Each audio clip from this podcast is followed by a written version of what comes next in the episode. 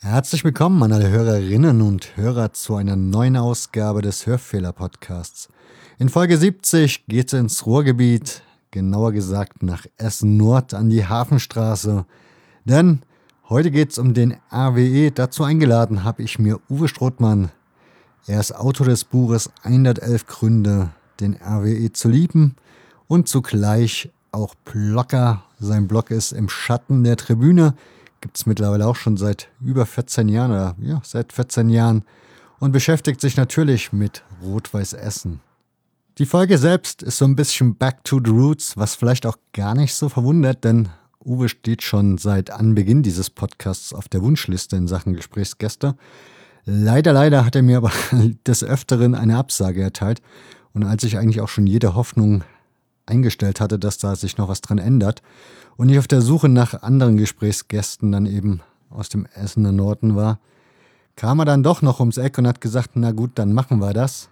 Ich freue mich umso mehr, dass das Gespräch geklappt hat, weil wie gesagt, Wunschgast und ihr werdet es merken, das ist eine besondere Folge, weil eine sehr persönliche Stellenweise und ich will eigentlich gar nicht so viel verraten. Hört zu, Folge 70, viel Spaß. Ganz so schnell geht's dann doch nicht. Ich muss ja dann doch noch ein bisschen Sachen loswerden.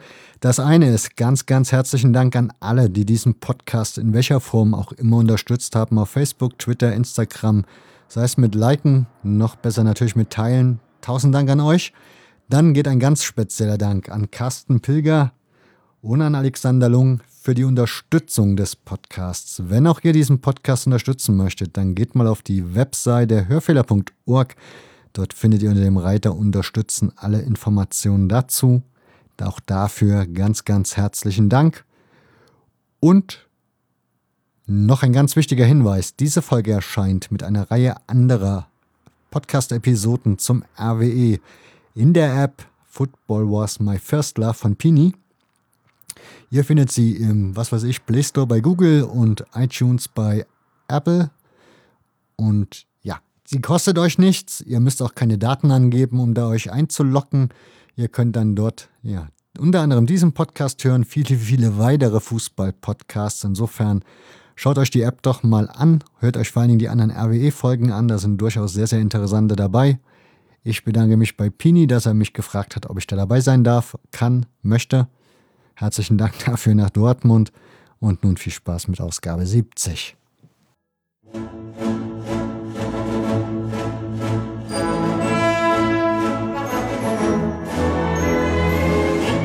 Scheskowski, wo bist du nur geblieben?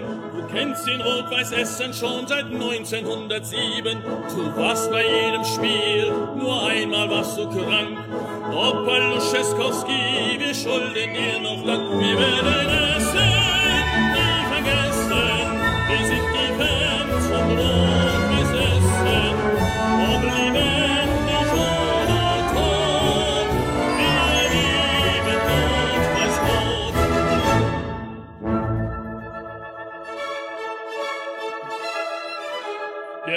in den Bergen, der war so wunderschön.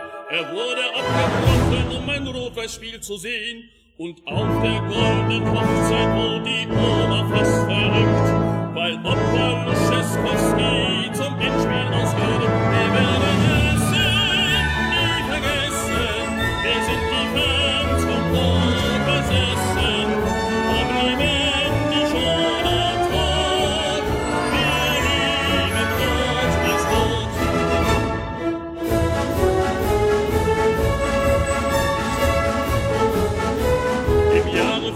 55, da war die Meisterschaft. Der Opa war besoffen und die Oma war geschafft. Sie kriegte ihren Opa aus der Pinte nicht mehr raus. Und hob ihn auf den Pickel und trug ihn ab nach Haus. Wir werden es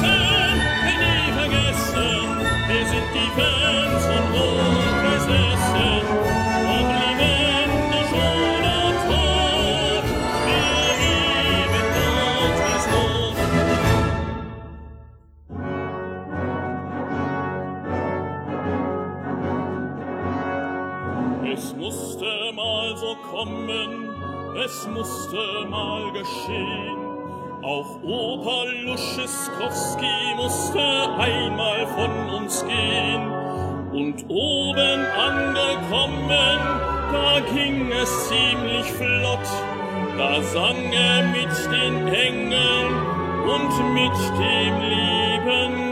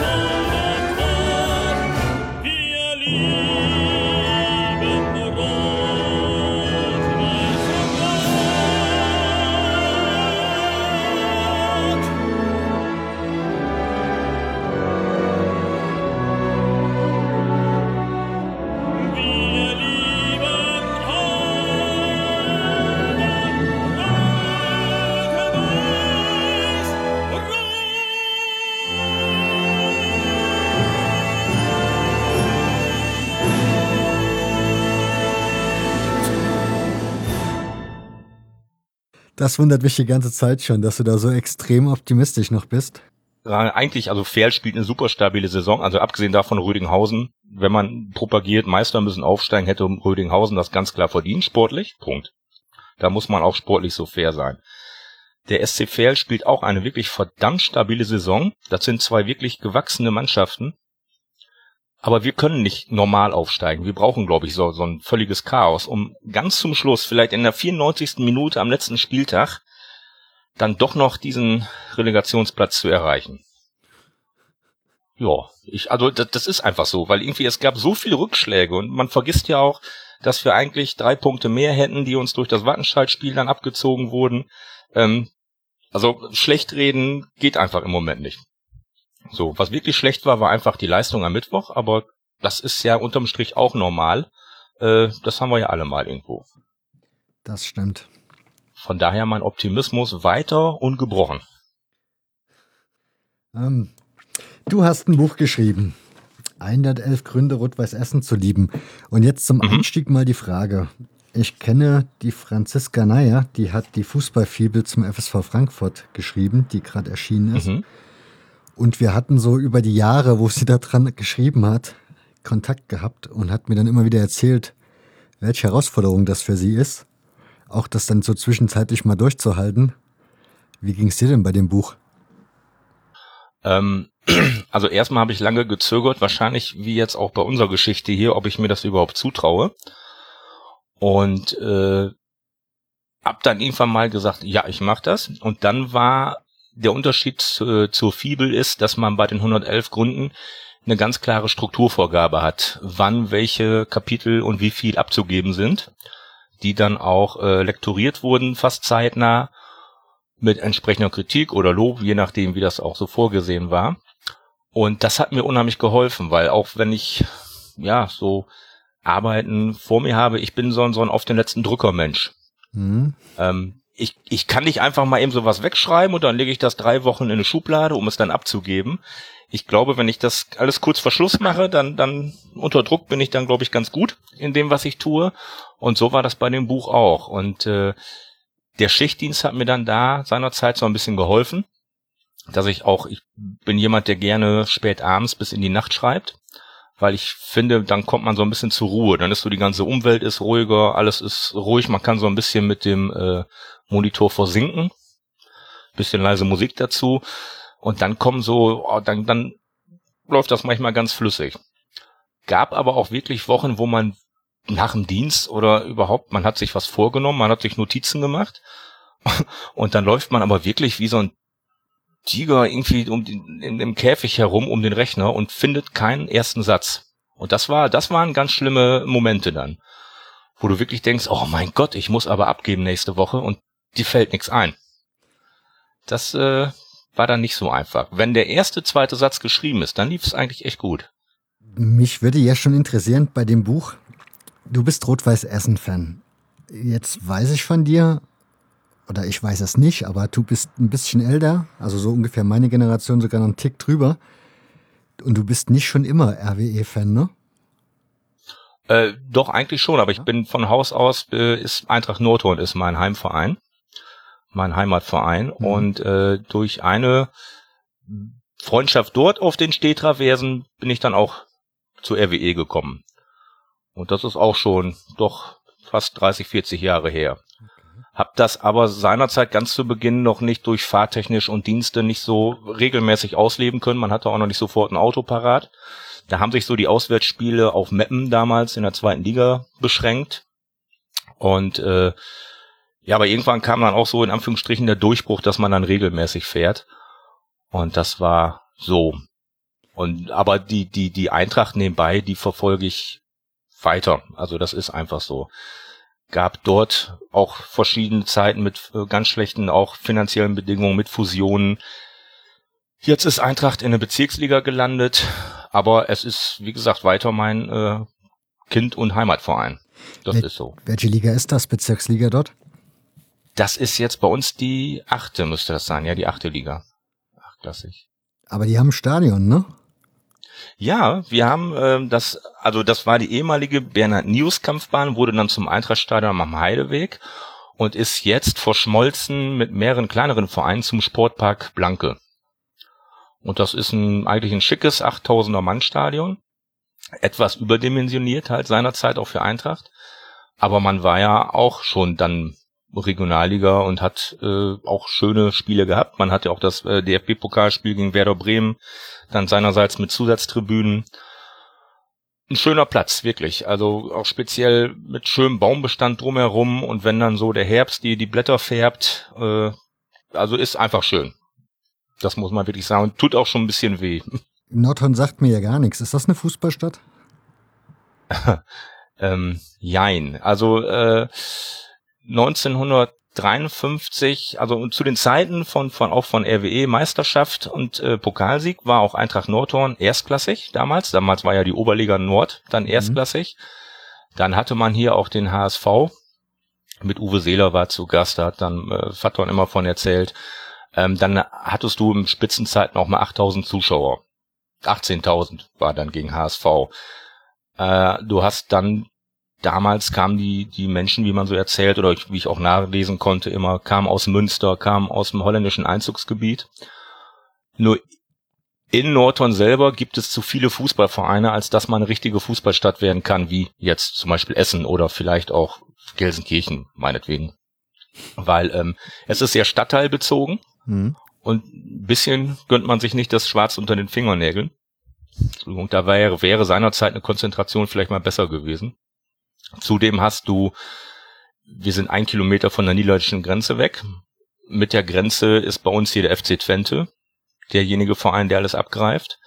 Du hast dann die A30 runter, hast du Osnabrück mit dem VfL und die B70 hoch hast du den SV Meppen.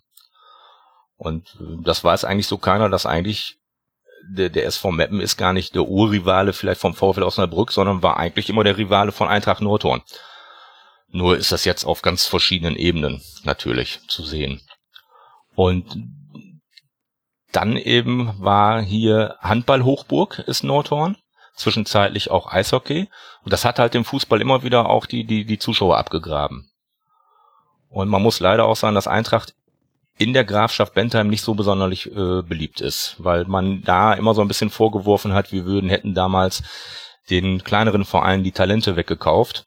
Aber das war äh, im Vergleich zur heutigen Zeit einfach, ja, kann man so nicht sehen. Also heutzutage fährt der, der Bulli vom FC Twente durch die Grafschaft und holt die Talente ab. Und früher war es dann eben der, in Anführungsstrichen, große SV Eintracht. Das klingt alles sehr norddeutsch. Ist das schon so weit Norden? Ähm, so Meppen, ja. Osnabrück, Burig so in Norden? Ja, also wir sind äh, Nordwesten. Und man kann eigentlich sind wir hier in Nordhorn mit, mit wenn man sich die die äh, Wetterkarte hätte ich beinahe gesagt, die die Karte auch anschaut, wir sind so mit so, so einem halben Kopf sind wir schon in Holland drin. Also wir sind eigentlich auch ein Stück Holland. Wir sind irgendwie nicht ganz nord, wir sind Nordwestholland vielleicht. So und wir haben eine sehr schöne Lage, denn wir sind in äh, Stunde und 15 Minuten im Ruhrpott, wir sind in zwei Stunden an der Nordseeküste und wir sind in zwei Stunden an jeder holländischen Küste. Wir haben mit Enschede die Großstadt in der Nähe. Also die Lage ist hier äh, sehr schön. Und wie kommt man von dort aus zum RWE? Ähm, meinst du jetzt jetzt mental oder fahrtechnisch? mental.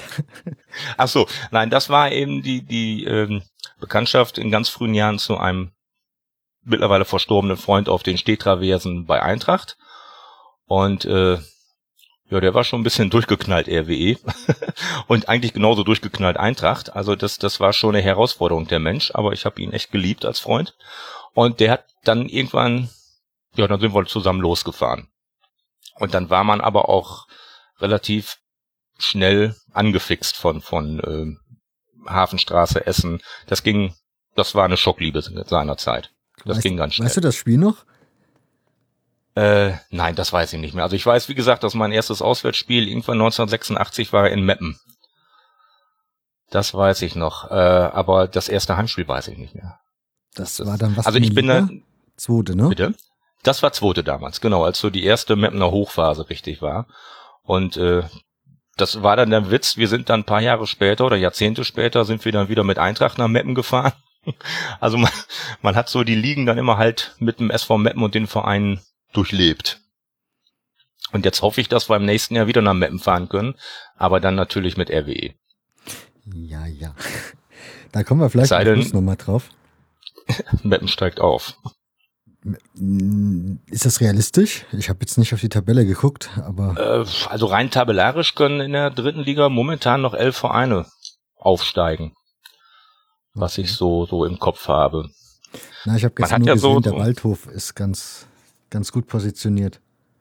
Ja, das, das freut mich auch, weil wir Familie in Mannheim haben und da äh, sympathisiert man dann auch mit dem Waldhof so ein bisschen mit.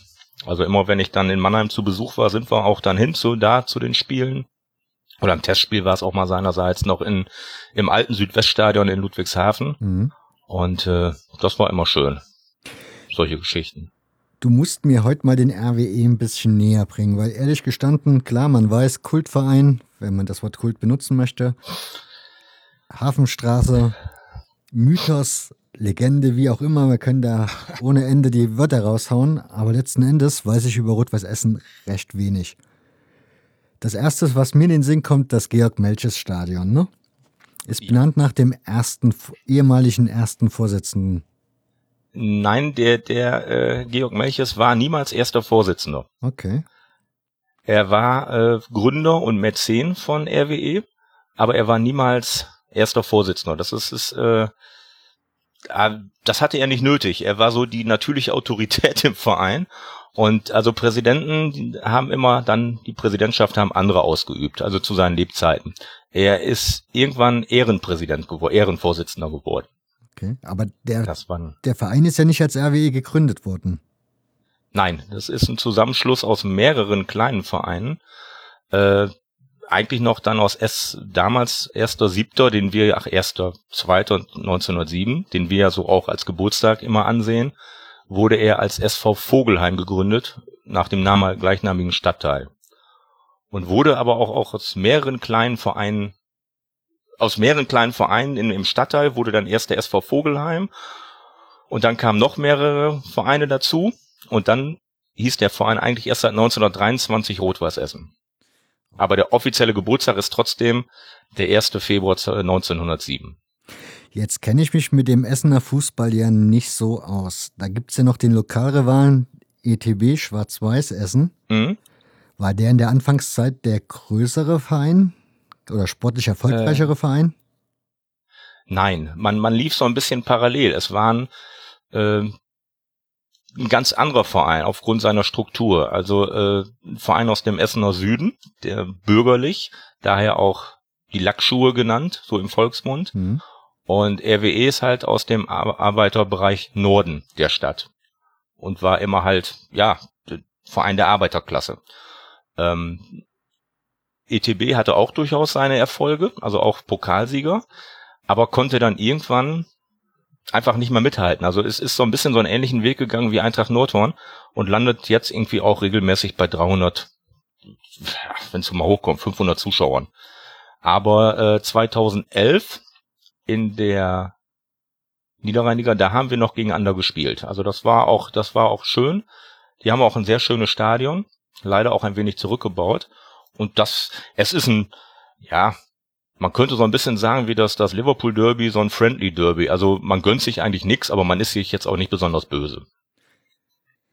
1959 ist Schwarz-Weiß Essen übrigens Pokalsieger geworden, weiß ich aber auch nur deshalb, weil sie im Finale gegen Borussia Neunkirchen gewonnen haben. Das, das ist auch das Einzige, was ich von dem Verein weiß. Ja, guck an, ja, das war so das wirklich das größte Erfolg, äh, Erfolgsjahr da, ne? Für, für aber, den Essener Fußball auch. Was aber spannend ist, weil es liegt ja eigentlich in derselben Zeit wie RWE so erfolgreich war, ne? Ja, aber da war ja eigentlich der Fußball war ja einfach eine ganz andere, hatte eine ganz andere Struktur. Da äh, es gab ja da ganz auch im speziell im Ruhrgebiet ganz viele Vereine. Ne, das ist ja ähm, SV Soding, die Vereine, die alle irgendwo untergegangen sind. Mhm. Ähm, man hatte eine ganz andere Struktur. Es gab ja in Anführungsstrichen nur den Fußball. Und da kommt, kam der dann auch richtig gut raus. Sie haben es aber halt einfach nicht geschafft, ja, die, die wahrscheinlich, ich sag mal, die, die Menschen oder irgendwo so mitzunehmen. Also ich habe mich da mit dem ETB jetzt so in der Form auch noch gar nicht beschäftigt, aber irgendwann sind die einfach immer wieder, wurden durchgereicht. RWE, du hast schon erwähnt, Arbeiterverein. Und Georg Melches hatte auch irgendwas mit Kohle zu tun, ne? Also. Genau, Georg Melches war auch Vorsitzender einer Zeche und äh, hat darüber auch gerne die, so Helmut Rahn wurde darüber auch angestellt, firmierte dann als äh, Chauffeur, aber hat natürlich entsprechend nicht wirklich acht Stunden seinen Job verrichtet, sondern äh, hat dann ein, zwei Fahrten gemacht und konnte dann auf den Trainingsplatz. Und so hat das System Georg Melches dann funktioniert.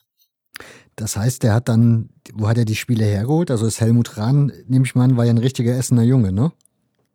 Kartonberg, Sportfreunde Kartonberg hat er gespielt und ist dann über die Schiene entdeckt worden und dann zu RWE geholt worden und eben auch äh, in Verbindung mit dem Job. Helmut Rahn ist für dich schon ein besonderer Spieler, oder? Also du hast ihm ja ein Kapitel gewidmet, wo du sogar nach Spitz gefahren bist. Ja, äh, das ist dem geschuldet.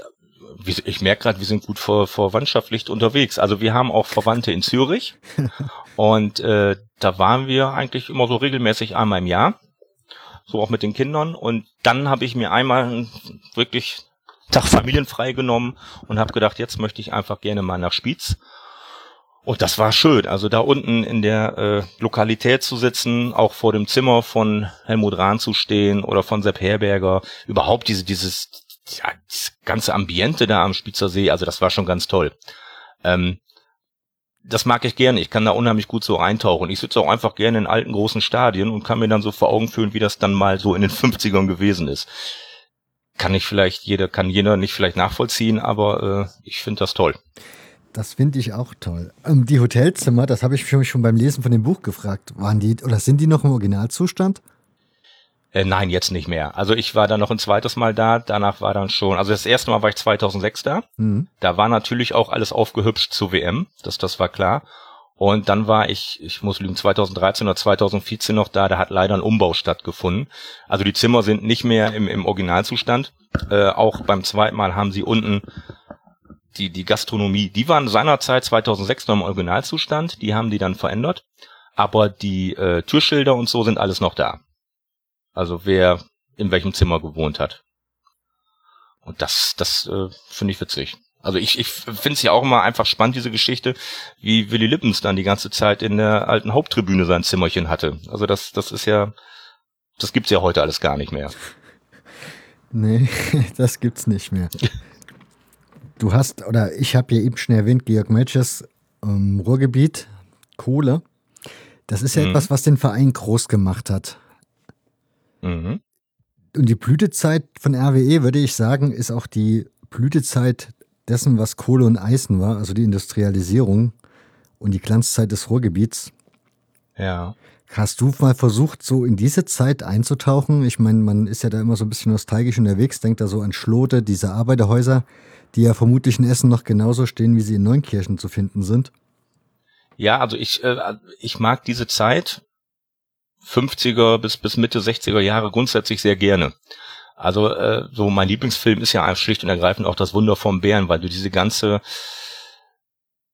wie das aufgebaut wurde, die, genau diese ganze Ruhrgebietsromantik, schönes Wort. Also äh, auf deren Spuren bin ich weiterhin unterwegs und wenn ich ganz früh zu Spielen anreise, bin ich auch ganz gerne in alten äh, Vierteln unterwegs, entweder Zeche Zollverein oder eben Essen Margaretenhöhe oder einfach nur irgend auch eine Seitenstraße mit mit kleinen Bergarbeiterhäuschen und versuche dann auch schon mal das ein oder andere Foto so zu machen.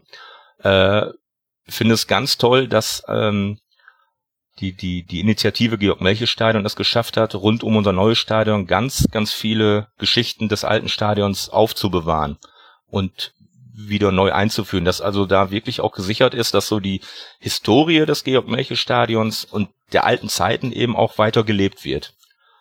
Und ich glaube, das macht dann auch immer also so ein Stück weit Rot-Weiß Essen aus, weil viele sind so in dem neuen Stadion noch nicht wirklich angekommen aber ich versuche dann immer so ein bisschen zu beschwichtigen und zu sagen, so erstmal durften wir an der Hafenstraße bleiben. Was ich ganz toll finde, man nimmt die alten gewohnten Wege weiter. Äh, viele neue Stadien werden auf grüner Wiese gebaut. Mhm. Und dann muss man einfach auch drum gucken. Da steht das Denkmal vor, von Helmut Rahn vorm Stadion. Es steht die kurze 15, eine Kohlelore. Wir haben noch die alten Bahntrassen, die nicht mehr genutzt werden. Die sind noch ums Stadion herum. Es ist alles nicht schön drumherum. Es ist einfach alles rotzig und, und äh, Malocher geprägt, aber genau das macht's ja dann auch aus. Da ich selber noch nie an der Hafenstraße war, das heißt, das ist noch in so einer richtigen Bergbau, äh, Bergbausiedlung? Äh, nein, Bergbausiedlung nicht, es ist in einer Industriesiedlung, hätte ich beinahe gesagt. Es ist einfach, die Hafenstraße ist keine schöne Straße. Es ist, es sind mittlerweile dann ein paar Autohandel sind dort da. Dann haben wir das legendäre Hafenstübchen. Ich sage immer, dass äh, die VIP-Räumlichkeiten des kleinen Mannes. Dann ist die alte Bahnschiene da. Wenn man die überquert, dann haut man immer noch mal so eine Glocke, so eben als Glücksbringer. Äh, und dann gehst du eigentlich die gleichen Wege und dann hebt sich im Halt anstatt das Georg-Melche-Stadion das Stadion Essen, das neue Stadion. Äh, links und rechts der Straßen, Bottropper, Vogelheimer, Sulterkamp, sind noch Bierbuden, Getränkehallen. Dann ist da noch dann Kreuzung Hafenstraße Bottropper, da ist eine Tankstelle, da darf an äh, Spieltagen auch kein Benzin verkauft werden.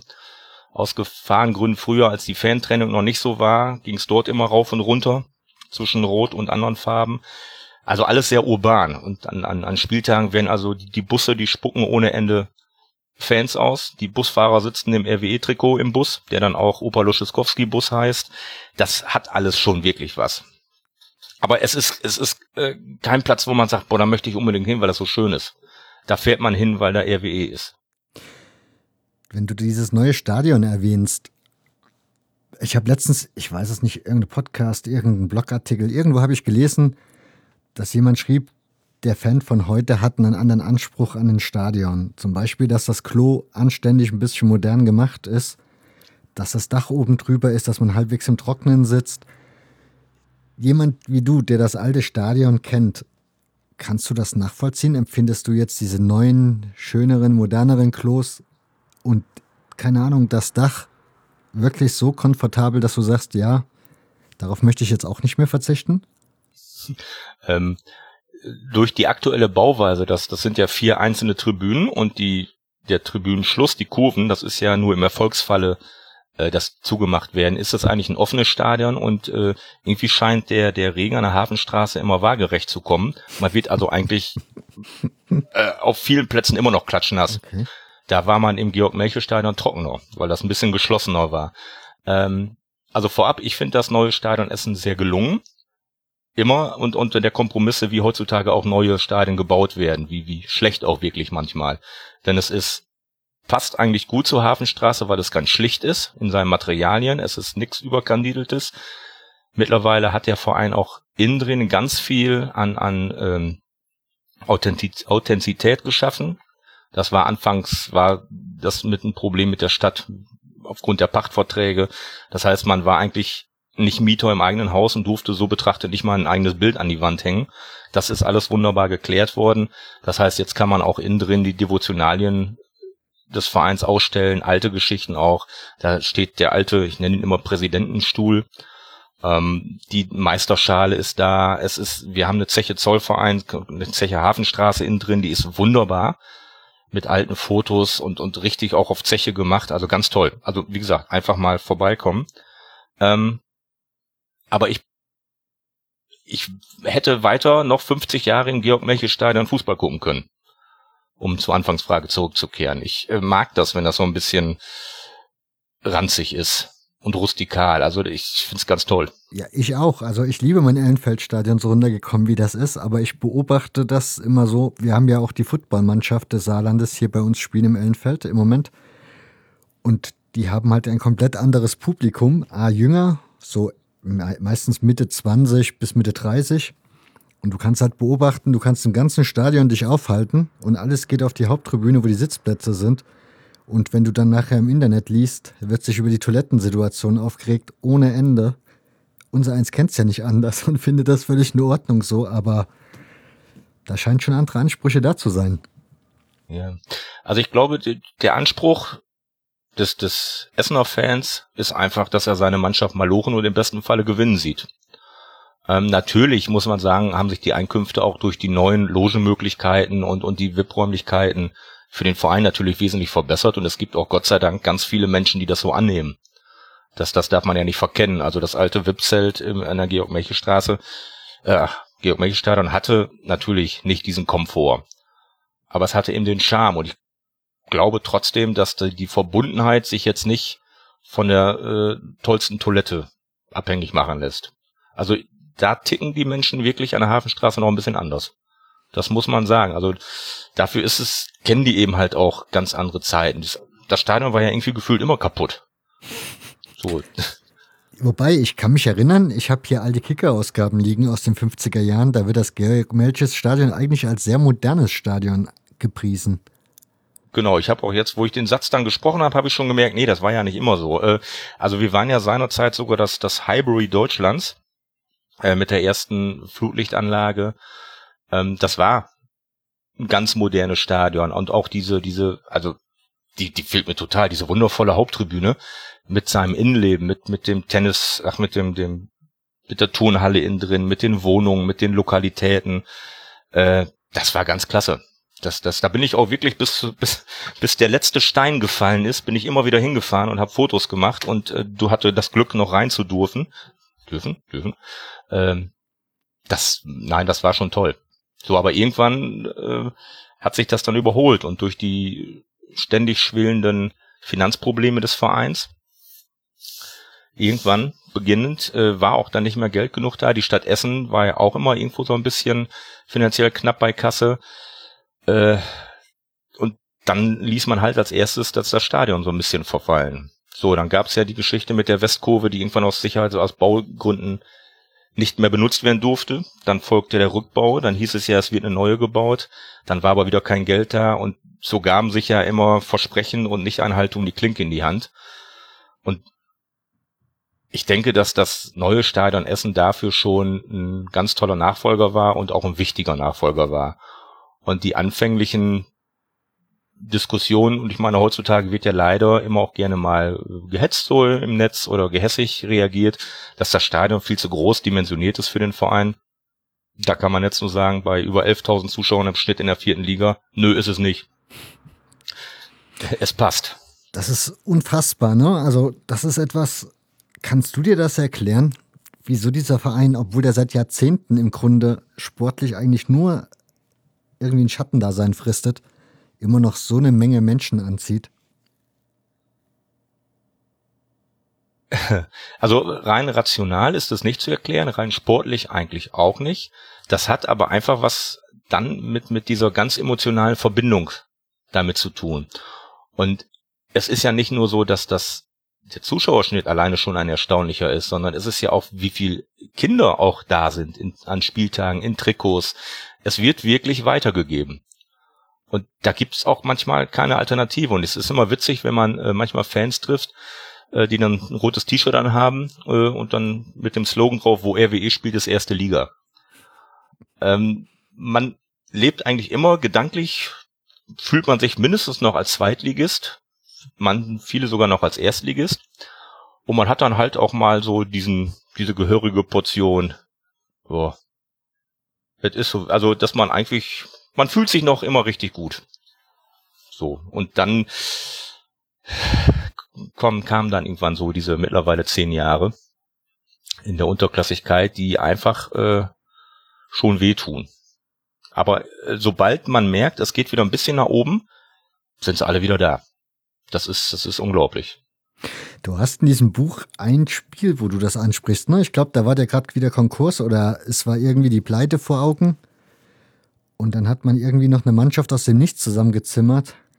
Und dann waren am ersten Spieltag wieder alle am Start.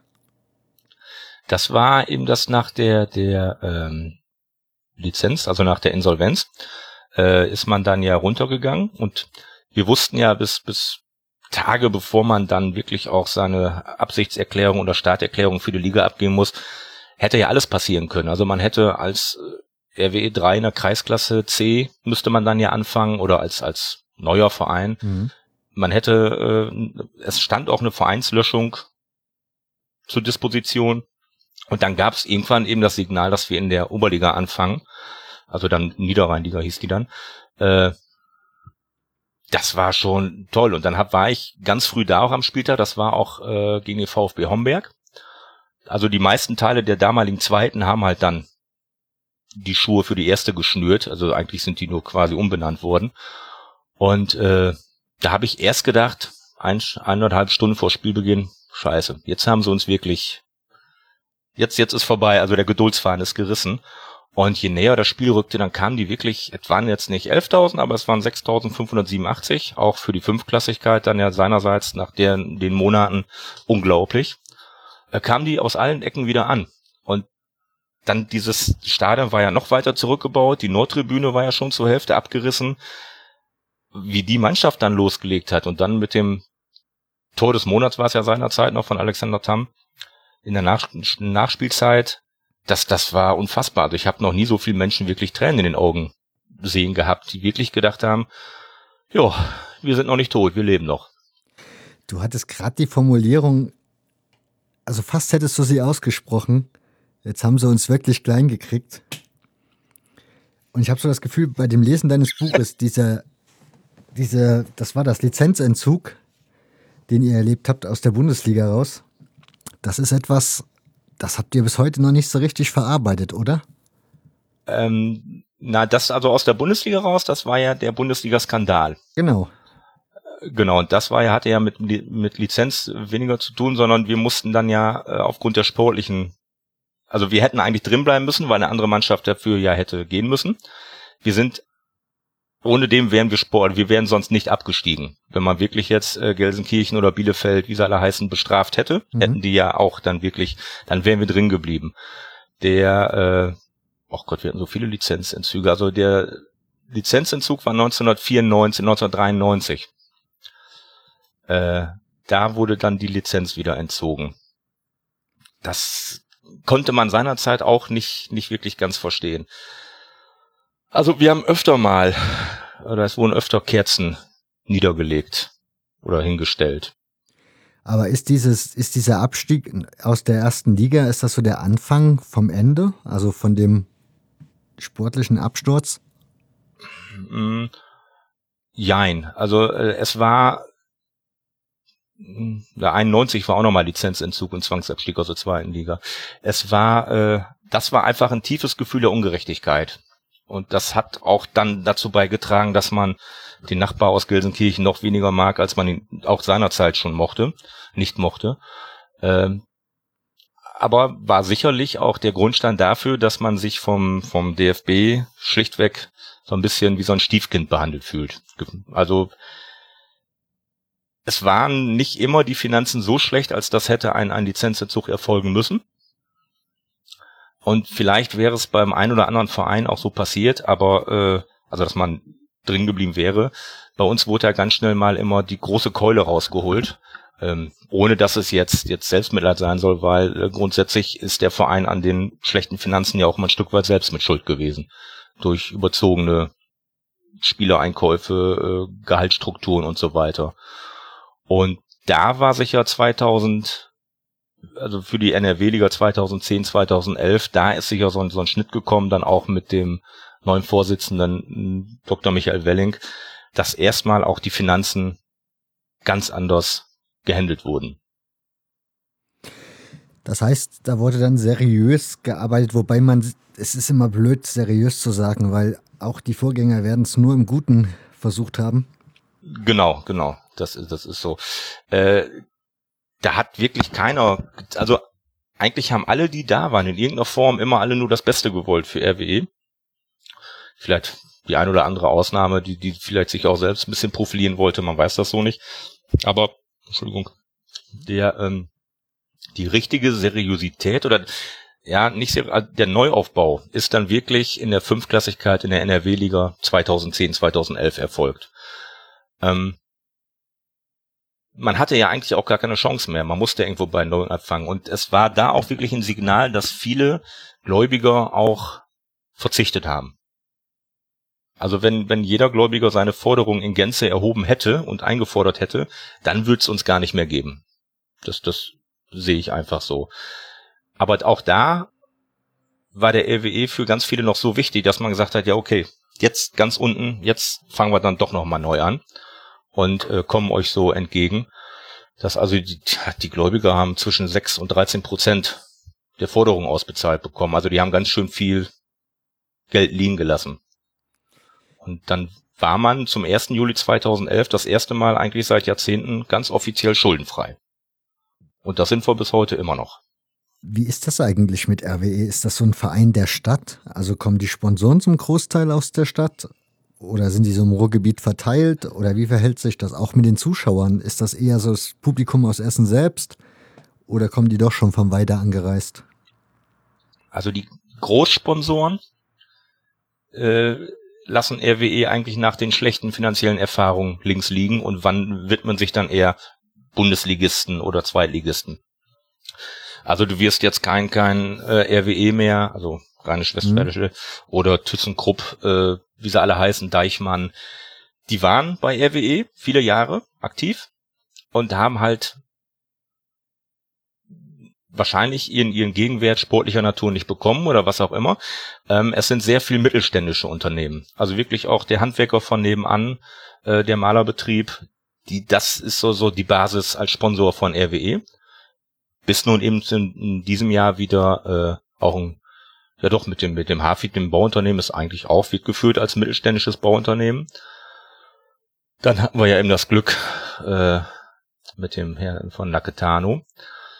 Ähm, aber ansonsten, es gibt keinen großen Player in der Stadt, der, der aktuell für RWE einsteht. Und ich glaube, das ist auch ganz gut so, dieser Weg.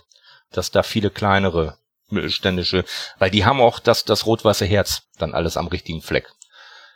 Ähm, denn die haben jetzt ja auch, wir hatten ja die Hoch 3 Geschichte, die haben jetzt ja trotzdem auch wieder alle verlängert oder teilweise noch, noch zu alten Konditionen. Da ist jetzt, was ja, ist denn die Hoch 3 Geschichte? Ähm, das ist von, äh, vor, vor vier Jahren, das war 2016, äh, einberufen worden als Idee, dass man ein bisschen mehr Planungssicherheit hat, dass man die Dauerkarten für drei Jahre festmacht zu einem etwas höheren Preis, um von diesen Mehrerlösen vielleicht auch den einen oder anderen etwas besseren Spieler zu kaufen. Sprich, man hat sich dadurch finanziellen Spielraum erhofft und hat dann die, die, die, die Prämisse ausgegeben, hoch drei heißt, in drei Jahren wollen wir hoch, also in drei Jahren dritte Bundesliga. Das hat dann eben nicht funktioniert. Das ist mit Mitte dieses Jahres eben ausgelaufen, die Aktion. Und dann stand man natürlich erstmal vor der Frage, ja gut, gab natürlich auch wieder die übliche Häme, wobei ich die Idee weiterhin echt richtig gut fand.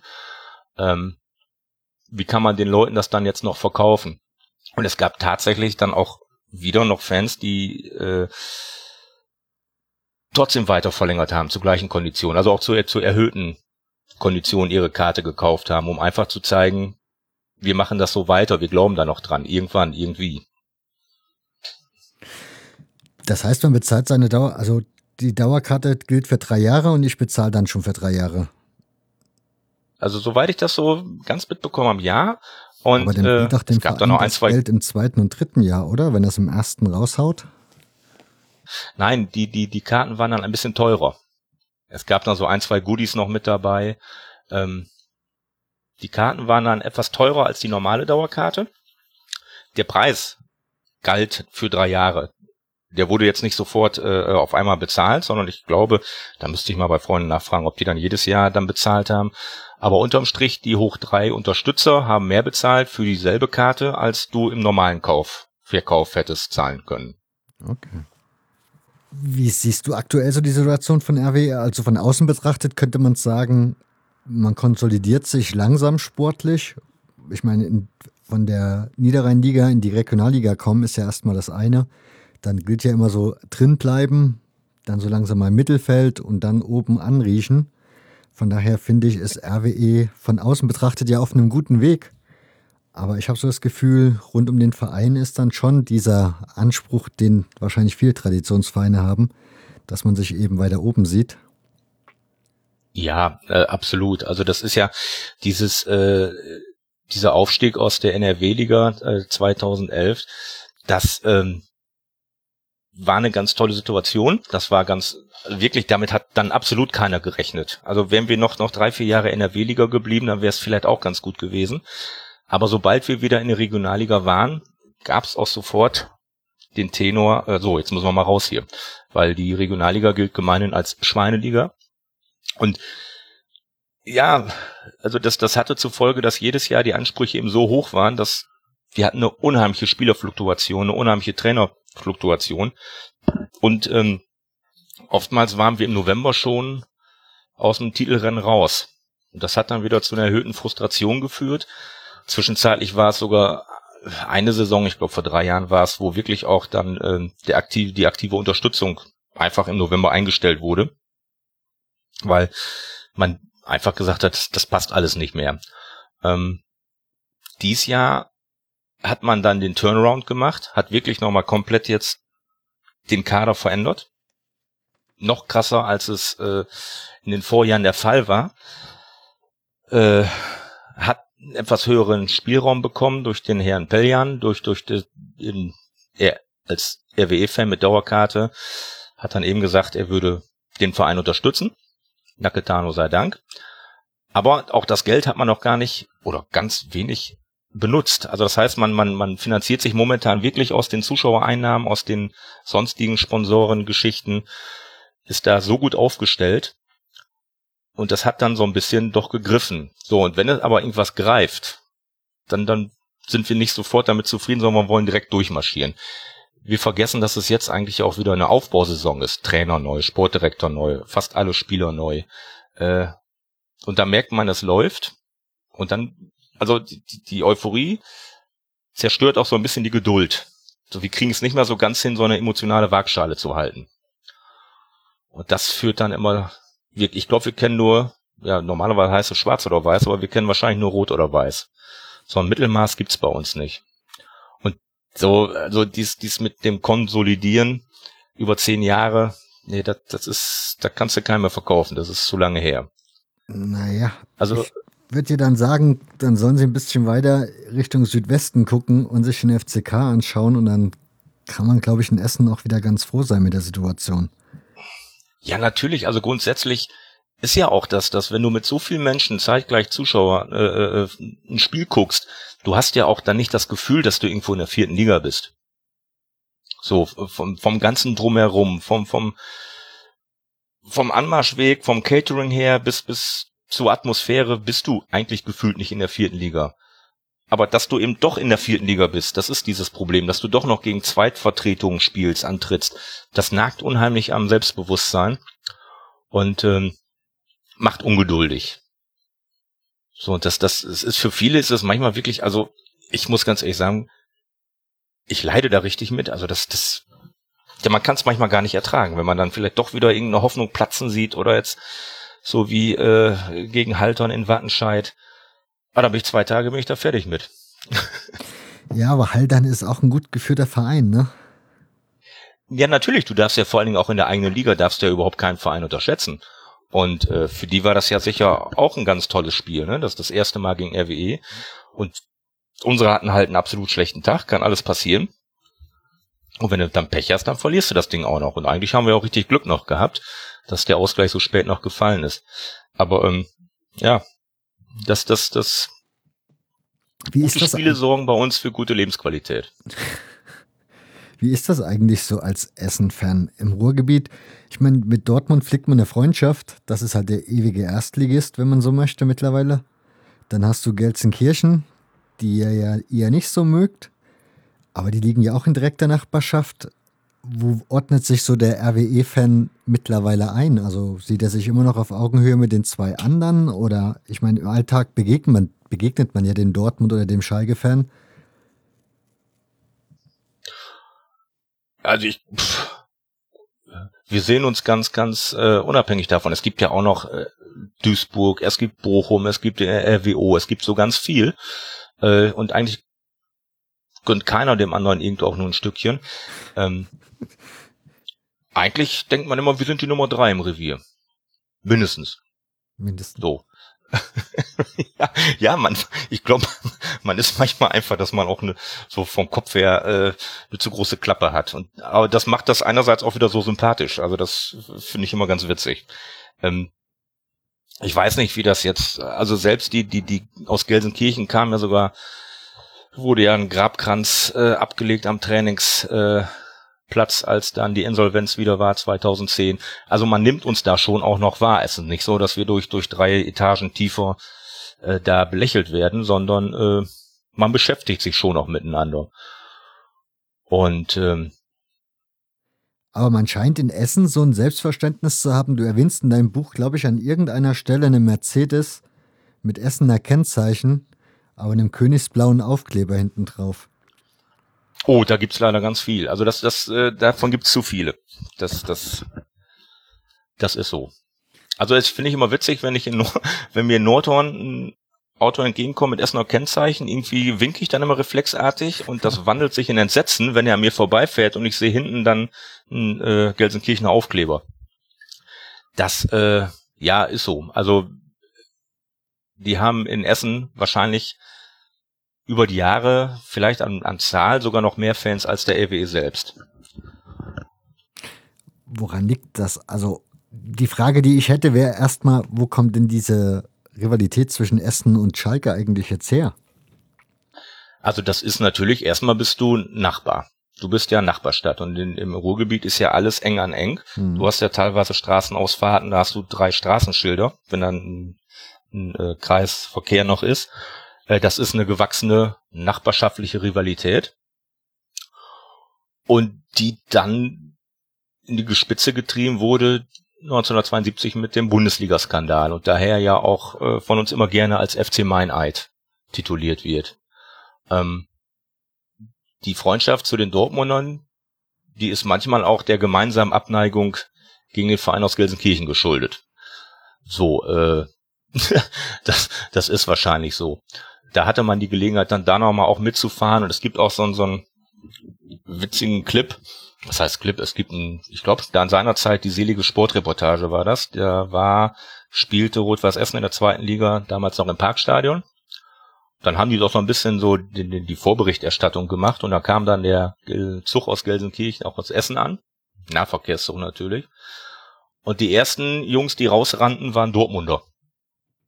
Und dann erst kam der ganze Essener Mob dann damit raus. Also das ist, da war sehr viel Erlebnisorientiertes dabei bei der Beziehung und äh, so konnte man dann die Rivalität auch immer noch weiterpflegen zu Gelsenkirchen. Also das, das ist äh, kein schöner Verein. Nein. Das heißt aber, die Freundschaft zu Dortmund ist eigentlich mehr oder weniger die gemeinsame Abneigung von Gelsenkirchen.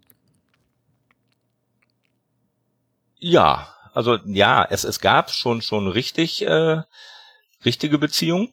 Dann gab es mal ein Pokalspiel, da standen auch beide Fanlager in der in der Westkurve. Damals noch Westkurve, dann gab's, das war ein Pokalspiel. Dann gab's da äh, Auseinandersetzungen. Dann hat das erstmal so ein bisschen äh, brach gelegen. Das war 1982, 1983. Äh, Und jetzt ist es wirklich so, dass das auch mehr ähm, eine Beziehung auch unter den Ultragruppierungen ist.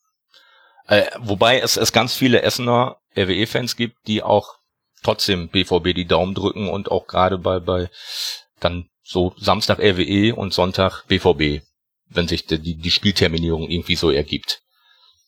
Okay. Also man ist trotzdem den Gelb-Schwarzen sehr wohlgesonnen. Wenn du die Ultras ansprichst, jetzt ohne da groß in das Thema einzusteigen, wäre mal eine Frage. Ich habe immer so das Gefühl, wenn man so nach Offenbach schaut, zum Beispiel, ist ja auch so ein Traditionsverein, der viele, viele Zuschauer zieht und sportlich eher in der Belanglosigkeit zu Hause ist mal wieder. Dort hat sich immer sehr schwer getan, dass eine Ultragruppe irgendwie führend in so einer Gruppe, in der Kurve wird, weil die Fankultur bei dem Verein halt scheinbar anders strukturiert ist wie bei vielen anderen Vereinen so gefühlt. Und bei Rot-Weiß Essen hatte ich den Eindruck auch immer so, dass da immer noch eine andere Fankultur herrscht, die es für Ultras nicht so einfach macht, mal schnell die führende Gruppe zu werden. Würdest du mir das ähm, so zustimmen? Ich glaube ja. Also ich glaube, das war zu Beginn äh, ein schweres Unterfangen, so ein bisschen äh, ultra gut so mit einzuführen. dass das konnte der normale Fan oder vielleicht auch die normale Kutte in Anführungsstrichen äh, so nicht ganz nachvollziehen. Und ich glaube, dass auch wenn man jetzt nochmal so ältere Spiel oder, oder ältere Reportagen sieht aus äh, zweite Liga Zeiten oder selbst auch wenn es nur Anfang 2000er Jahre sind, also da hing dann auch erst noch keine Ultra Essen Fahne, sondern die hat sich dann auch so ein bisschen ihren Platz erst suchen müssen. Und guckt man das dann bei, bei YouTube zum Beispiel ein, zwei Saisons später mal rein, kleine Clips, von, von Sport im Westen dann damals, dann hingen sie irgendwann in der Mitte. Also es, es hat schon so ein, so ein Prozess gedauert. Das ist absolut so. Und es ist auch jetzt noch so, dass wir einen sehr hohen Anteil an Kuttenträgern haben. Ich finde das immer sehr gut. Weil so eine Vielschichtigkeit ist, macht's ja auch aus. Da hast du wohl recht. Wenn du schon so lange bei dem Verein bist, ne? Warst du bei dem Pokalfinale in Berlin? Da war ich vom Fernseher. Also mein verstorbener Freund war da ich hatte da Dienst und äh, hab's dann vom Fernsehen gesehen. Und es ist eine der Sachen, die mir in der Seele, in der Seele wehtut, dass man da nicht dabei war. Das ist einfach so, weil äh, jetzt war ja letztes Jahr 25 Jahre danach und dann hatten wir ja auch ganz viele Artikel auf Javatten und äh, ja, du hast immer noch das Leuchten in den Augen, wenn, wenn die, die Fans von damals erzählen, ne? von, von der Fahrt nach Berlin und von den ganzen wenn man sich da auf dem Kuda mit den anderen Fangruppierungen trifft, da ist ja dann auch nochmal die, die, die, die Beziehung zu den Fans von Werder Bremen so ein bisschen gewachsen. Äh, das muss wirklich ein ganz tolles Erlebnis gewesen sein. Und also alleine am, am Fernseher war es ja schon unglaubliches Erlebnis. Überhaupt das Pokalendspiel zu spielen, gerade ja auch auch da wieder nach Lizenzentzug und unfreiwilligen Abstieg. Wir hatten eine super Mannschaft da, damals unter Jürgen Röber. Das war so einer meiner Lieblingstrainer äh, einfach von seiner Art, von seiner Emotion her. Mhm. Und ja, das, das tut mir wohl weh, aber ich habe dann die Erzählungen von meinem Freund dann wirklich ausgesogen. Also äh, die dann irgendwie im Auto da vom Stadion übernachtet haben, weil sie einfach schlicht und ergreifend kein Hotelzimmer mehr kriegen konnten. Also ja, war schön. Wir springen hier heute gerade kreuz und quer, aber das ist eigentlich egal, weil du das Stichwort Jürgen Röber schon wieder gibst den hätte ich auch auf der Agenda gehabt, denn der Mann, ja, der war bei, bei Rot-Weiß Essen, ist er ja bekannt geworden, ist dann irgendwann zu Hertha, wo er noch auch sehr erfolgreich war. Und dann verschwand er irgendwie auch ganz schnell irgendwie vom, vom Bildschirm. Kannst du dir erklären, warum? Ähm, warum er grundsätzlich vom Bildschirm verschwand ja, oder so ja aus Essen? relativ jung, sehr erfolgreich ja, gewesen. Naja, er wollte halt einfach den Weg dann in die Drittklassigkeit nicht mitgeben. Er war seinerzeit ja ein sehr gefragter Mann. Und ähm, ja, wenn du dann quasi auch deiner Mannschaft beraubt wirst, die du mit aufgebaut hast, äh, dann ist klar, dass man dann irgendwann anderen, anderen Vereinen dann nachgeht. Hat er noch einen Bezug zum RWE mittlerweile? Ich glaube nicht. Also äh, auf jeden Fall kam seinerzeit, jetzt weiß ich es wieder, das Angebot vom VfB Stuttgart. So, und äh, da hast du dann als, also auch damals schon, heutzutage ist ja überhaupt keine Frage, sobald ein Angebot kommt, ist man ja weg, weil Vereinsliebe oder Zugehörigkeit zählt ja so gar nicht mehr. Aber damals, wenn dein Verein in der dritten Liga ab, abgehen muss und du kriegst dann vom VfB Stuttgart ein Angebot, dann nimmst du das natürlich an. Ähm, ich glaube nicht, dass er noch großartig Beziehungen hat. Das ist für mich halt ich so. Ich meine, er wäre zwischendurch so nochmal da gewesen. War. Also jetzt nicht nur von RWE, sondern grundsätzlich, weil wie gesagt, der war ja bei der Hertha, war da noch sehr erfolgreich. Ja. Und dann irgendwie aber irgendwie auch Wolfsburg. Ja, nö, er, er war dann, äh, also eigentlich, ich habe es mir hier aufgeholt, er war in den Jahresschritten. Er ist dann VfB Wolfsburg eine Saison, dann ist er nach Belgrad zu Partisan gewechselt, mhm. dann Borussia Dortmund und dann ging's nach Russland, auch wieder nur für eine Saison. Und das letzte, was so auch gelistet ist, ist Ankara Sport 2009. Und seitdem verliehen sich seine Spuren. Okay. Wobei er seit 2017, lese ich gerade hier, Sportdirektor beim ersten, belgischen Erstligisten Muscron ist. Also er ist wohl noch im Fußballgeschäft. Okay. Sehr, sehr komisch. Auf jeden Fall ist er äh, äh, 2007 als Trainer des Jahrhunderts gewählt worden. Bei Rot-Weiß Essen? Ja. Zu Recht, deiner Meinung Man, nach?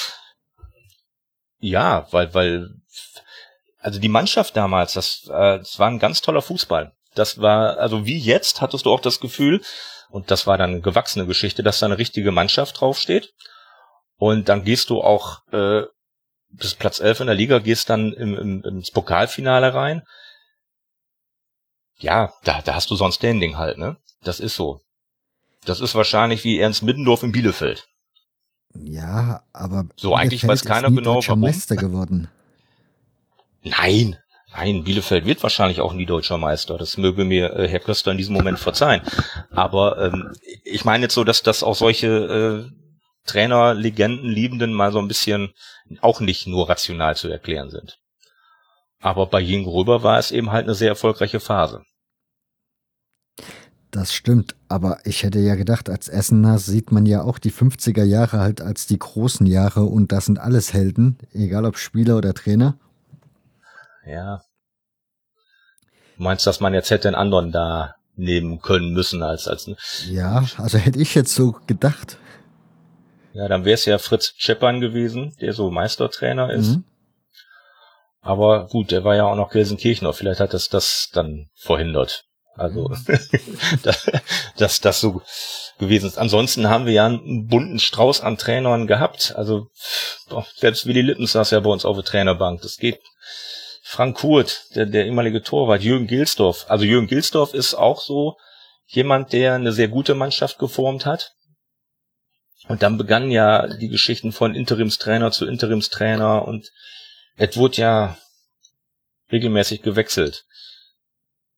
Das, das ist, also, ne, Jürgen Röber ist schon, das passt schon. Gefällt mir gut. Weil, erklär mir mal Rot-Weiß Essen als Verein. Also, wenn ich jetzt jemand wäre, der nie, noch nie Fußball gesehen hat, und ich käme jetzt nach Essen, würde dich jetzt treffen und du würdest zu mir sagen, hier, das ist mein Verein und müsstest mir erklären, was ist Rot-Weiß Essen? Wie würdest du mir diesen Verein erklären?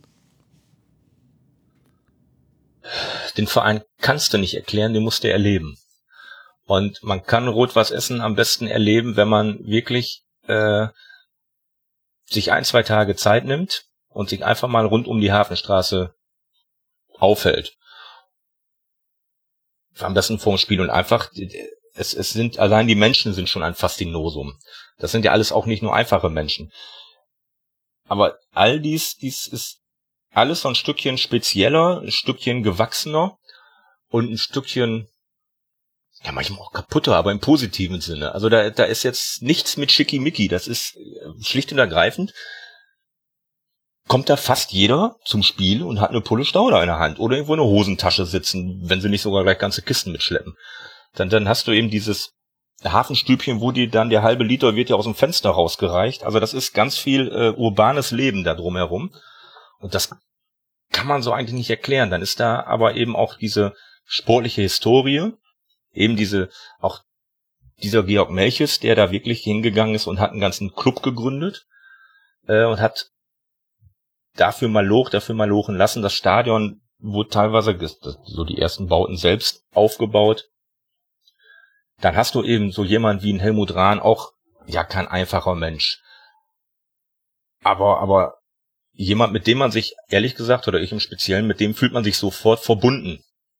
So, dann hast du noch dieses Schlitzohr Willy Lippens da rumrennen und der rennt ja auch, wenn du vom Parkplatz kommst, kannst du sein, dass du neben Willy Lippens da herläufst. Und dann sagst du so, guck mal, da oben hänge ich, weil da hängt ein riesen Plakat von ihm. Das ist dann, ne, Watz Westkurve mit Willy Lippens drauf. Also da ist so, es ist auch keine Eitelkeit vorhanden. Man muss das alle nicht lieben. Und wir sind ja auch jetzt nicht der beliebtesten einer so als Verein oder als Umfeld. Aber wenn man sich dem Umfeld und dem Verein verbunden fühlt, dann tut man dieses ganz. Das, das ein bisschen RWE geht nicht. Du hast dich mit Helmut Rahn sehr tief beschäftigt, oder? Ja. Was? Also ähm, ja, erzähl. Ja, also Helmut Rahn ist so viele Fußballer sind Fußballer. Punkt, das war's. Mhm. So und, und heutzutage sind sie irgendwie. Aber Helmut Rahn war ja nicht nur Fußballer, er war ja auch ein, ein Mensch daneben mit allen seinen Ecken und Facetten, bis hin zu vielen tragischen Momenten. Ähm, und ich finde ihn auch sehr gut dargestellt in eben in diesem wunderbaren Film Das Wunder vom Bären. Also und das wäre jemand, der ich hätte seinerzeit auch gerne seine Tasche getragen. So, das äh, ja, ich finde, das ist einfach eine Ausstrahlung, der ist hingefallen, ist wieder aufgestanden und ist keiner, der so wie so ein Ronaldo so ein Leben in Sphären schwebt, wo man eh denkt, das kann alles nicht sein, sondern der sitzt dann nochmal in der Kneipe, fährt, fährt dann nochmal Dune irgendwo in den Graben. Äh, das war einfach ein Mensch aus dem Leben. Und das, das, das finde ich dieses ganz Faszinierende. Das also heißt, den mag ich wirklich. Das heißt, du findest, in dem, in dem Film wird er ziemlich gut dargestellt? Also finde ich schon, ja. Wenn man sich dann so ein bisschen auch, ich habe da auch sein sein äh, Buch, was er geschrieben hat, äh, gelesen. Und das ist auch ein wunderschön geschriebenes Buch. Das ist auch ähm, jetzt nicht, wo man denkt, das ist Gott weiß was für ein Ghostwriter, sondern das sind, glaube ich, seine eigenen Sätze, Gedanken. Das, das liest sich alles sehr flüssig und das deckt sich auch weitestgehend so mit dem Film. Und äh, ja, ich find's auch witzig, speziell, dass es dann sogar noch, noch eben auch wieder die, die Querverbindung von RWE zu Eintracht Norton gab, weil es immer ein Testspiel zwischen den beiden mal gegeben hat. Und ich habe nie so ganz rausfinden können, wann und wo es stattgefunden hat und habe sehr lange gebraucht, um die ganzen Puzzleteile zusammenzufügen. Und das war dann auch äh, ein Tag zum Beispiel nach seiner legendären äh, Alkoholfahrt gewesen. Und dann hat aber Helmut Rahn dann, das war ein Ablösespiel für, für ein äh, Albert Rontois, für einen anderen Nordhorner Spieler. Und da hat er dann sogar noch zwei Tore geschossen. Und wenn man sich dann auch vorstellt, Eintracht Nordhorn auch vor zigtausend Zuschauern an der alten Essener Hafenstraße im Georg-Melchel-Stadion, ist ja auch schon wieder, sonst ist ja schön wieder für mich. Das hat ja so beides dann gehabt. Wenn du sagst, du hast schon ein bisschen recherchiert, hast du so grundsätzlich die, die Essener Vereinsgeschichte recherchiert? Ja, also das, das musste man ja auf jeden Fall auch machen, um wenn man so ein Buchprojekt macht, dann möchte man das ja auch äh, vernünftig abliefern. Erklär den Lesern, ähm, oder ach, den Lesern sage ich schon, erklär den Hörern mal bitte so ein bisschen, du hast ja so verschiedene Themenkomplexe, nenne ich es mal. Kannst du dir, dir den Leuten mal ein bisschen einen Einblick geben? Ansonsten kann ich vorlesen, ich habe es hier vor mir. Da ist zum Beispiel das erste von vergangenen Tagen zum Beispiel. Ja, genau. Das war eben die, die vergangenen Tage waren, ich denke jetzt eben, dass es auch auf die Gründung mit anspielt oder eben auch die äh, 1950er Jahre. Und dann taucht man natürlich schon ganz tief ein. Man kann ja auch äh, nicht nur, man kann natürlich irgendwas ablesen, aber äh, oftmals ist es ja auch die Sache, stimmt es oder stimmt es nicht. Und dann habe ich mich auch ganz vieler Quellen bedient, war also auch bin hier bei der lokalen Tageszeitung ins Archiv gestiegen, hatte zwischenzeitlich ähm, tausend Zettel dann immer drauf äh, oder so kleine Zettelchen, hab mir dann, wahrscheinlich würde jede professionelle Buchautor sagen, der hat sie nicht mehr alle, wie ich das gemacht habe. Aber ähm, also die Recherche hat mir unheimlich viel Spaß gemacht und macht auch weiterhin sehr viel Spaß. Das heißt, du bist immer noch dran Moment, im Recherchieren? Ja, immer noch. Also ich finde es aber auch ganz erschreckend, dass ich viele Dinge aus dem Buch jetzt gar nicht so, so per se im Kopf präsent habe. Ist nicht schlimm. Das bitte ich zu, bitte ich zu entschuldigen. Aber ich, also so zum Beispiel die Südamerika-Reise, bis man dann wirklich so, so ein etwaigen Verlauf hatte, wie die Spiele abliefen und so weiter, äh, gegen wen man wirklich gespielt hat, das war, äh, das hat mir unheimlich viel Spaß gemacht. Und ich fand's dann richtig toll, als hier in der lokalen Presse dann auch ein äh, kleiner Artikel zu, zu dem Buch rauskam, dass ich am anderen Tag hatte ich so ein, ich habe darüber auch geblockt, dass ich so ein äh, Anruf auf Band gehabt hätte oder hatte, so der mir dann noch ganz heiße Details über Rot-Weiß Essen geben konnte und wollte. Und dann ist ja, äh, hatte ich dann mit dem Herrn auch telefoniert. Das war natürlich ein unheimlich tolles Telefonat, weil er hat mir dann ja von so einem Spiel berichtet, dass seinerzeit die, die Zuhälter aus Essen und Umgebung gegen den RWE spielen wollten. Und dann ja auch so die Spieler natürlich äh, monetärer Natur nicht, nicht abgeneigt waren. Und er hat mir das also in den herrlichsten Tönen geschildert, wie das dann abgelaufen ist. Und also das, das war, ich konnte gar nicht so schnell mitschreiben. So, also Stichworte. Das Spiel hat leider nie stattgefunden, weil der damalige Geschäftsführer Herr Nikelski das dann mitbekommen hat und völlig entsetzt das dann äh, unterbunden hat. Aber das, das war alleine schon wieder so eine typische Essen-Geschichte. Also die Zuhälter der Stadt wollen mal ein Spiel, wünschen sich ein Spiel gegen den Profiverein gibt's wahrscheinlich auch nur in Essen. Also das ist äh, so die Moralwächter des, des Fußballs würden jetzt wahrscheinlich da die Köpfe, die Hände über die Köpfe schlagen. Ähm, und wenn man sowas dann kriegt, das, das macht, finde total, das macht dann für den Moment echt glücklich. Diese Südamerika-Reise, wenn du sie schon erwähnst, du hast versucht, das ja auch so ein bisschen einzubetten, so in die Zeit und so ein bisschen zu erklären, was das für die Spieler bedeutet hat, weil wenn ich jetzt, ich muss gestehen, das Buch gelesen habe ich vor schon ein paar Wochen, richtig das mal im Hinterkopf gespeichert habe, gab es einen Spieler, der dafür auf die Nationalmannschaft verzichtet hat und lieber an dieser Südamerika-Reise teilgenommen hat. Ja. Von daher. Ja. Ja, versuch mal ähm, zu. Ja, nimm uns mal mit. Ich meine, das war, äh, na, ich glaube, das war äh, Fritz Herkenrath war das. Ähm, ja, diese Zeit beinhaltet natürlich äh, absolut erstmal, dass man nicht jetzt wie, wie, wie heutzutage den Kontakt nach Hause hat, sondern ähm, du warst ja über Wochen weg. Die, die, die waren ja wochenlang dann unterwegs und die sind ja auch nicht in irgendwelchen Premium-Luxusklassen äh, gefahren, sondern das war ja, wie heißt das so schon heutzutage, Holzklasse. Und es, äh, also irgendwann habe ich auch das war dann auch wieder ganz toll. Äh, jemand, oder beziehungsweise meine Frau hat das damals gefunden, ich glaube bei eBay. Äh, eine Dame, die ganz viele Originalfotos von dieser Reise hatte. Mhm. Die aber der, der Verein noch gar nicht kannte. Ich glaube, die liegen jetzt sogar immer noch beim Verein. Äh, das und für relativ schmales Geld. Das alleine schon, wenn du dann da Helmut Rahn und, und äh, Pitt Gottschalk da im Flugzeug sitzen siehst, so ein bisschen eingequetscht, oder abends irgendwo im großen Empfang in, in Buenos Aires, das war einfach toll. Und ich finde, dann ist man eigentlich auch schon ruckzuck in diesem Jahr 1954 mit drin. Das, Was für die Spieler äh, ja wahrscheinlich auch ein Highlight war, ne? So Brasilien. Ja, natürlich. Also, das, ja, du, du hast vor 80.000 da äh, in, in äh, Montevideo gegen Uruguay gespielt. Das ist äh, Wahnsinn. 13 mal 38, die sind in 38 Stunden in einem Pullmanzug von äh, Montevideo nach Chile gefahren. Also die hatten keine Platzreservierung, kein gar nichts, keine Musik, ne? Gab ja so auch kein kein kein iPod oder was man hatte. Die sind da die haben das einfach alle so gemacht. Also das das finde ich Wahnsinn.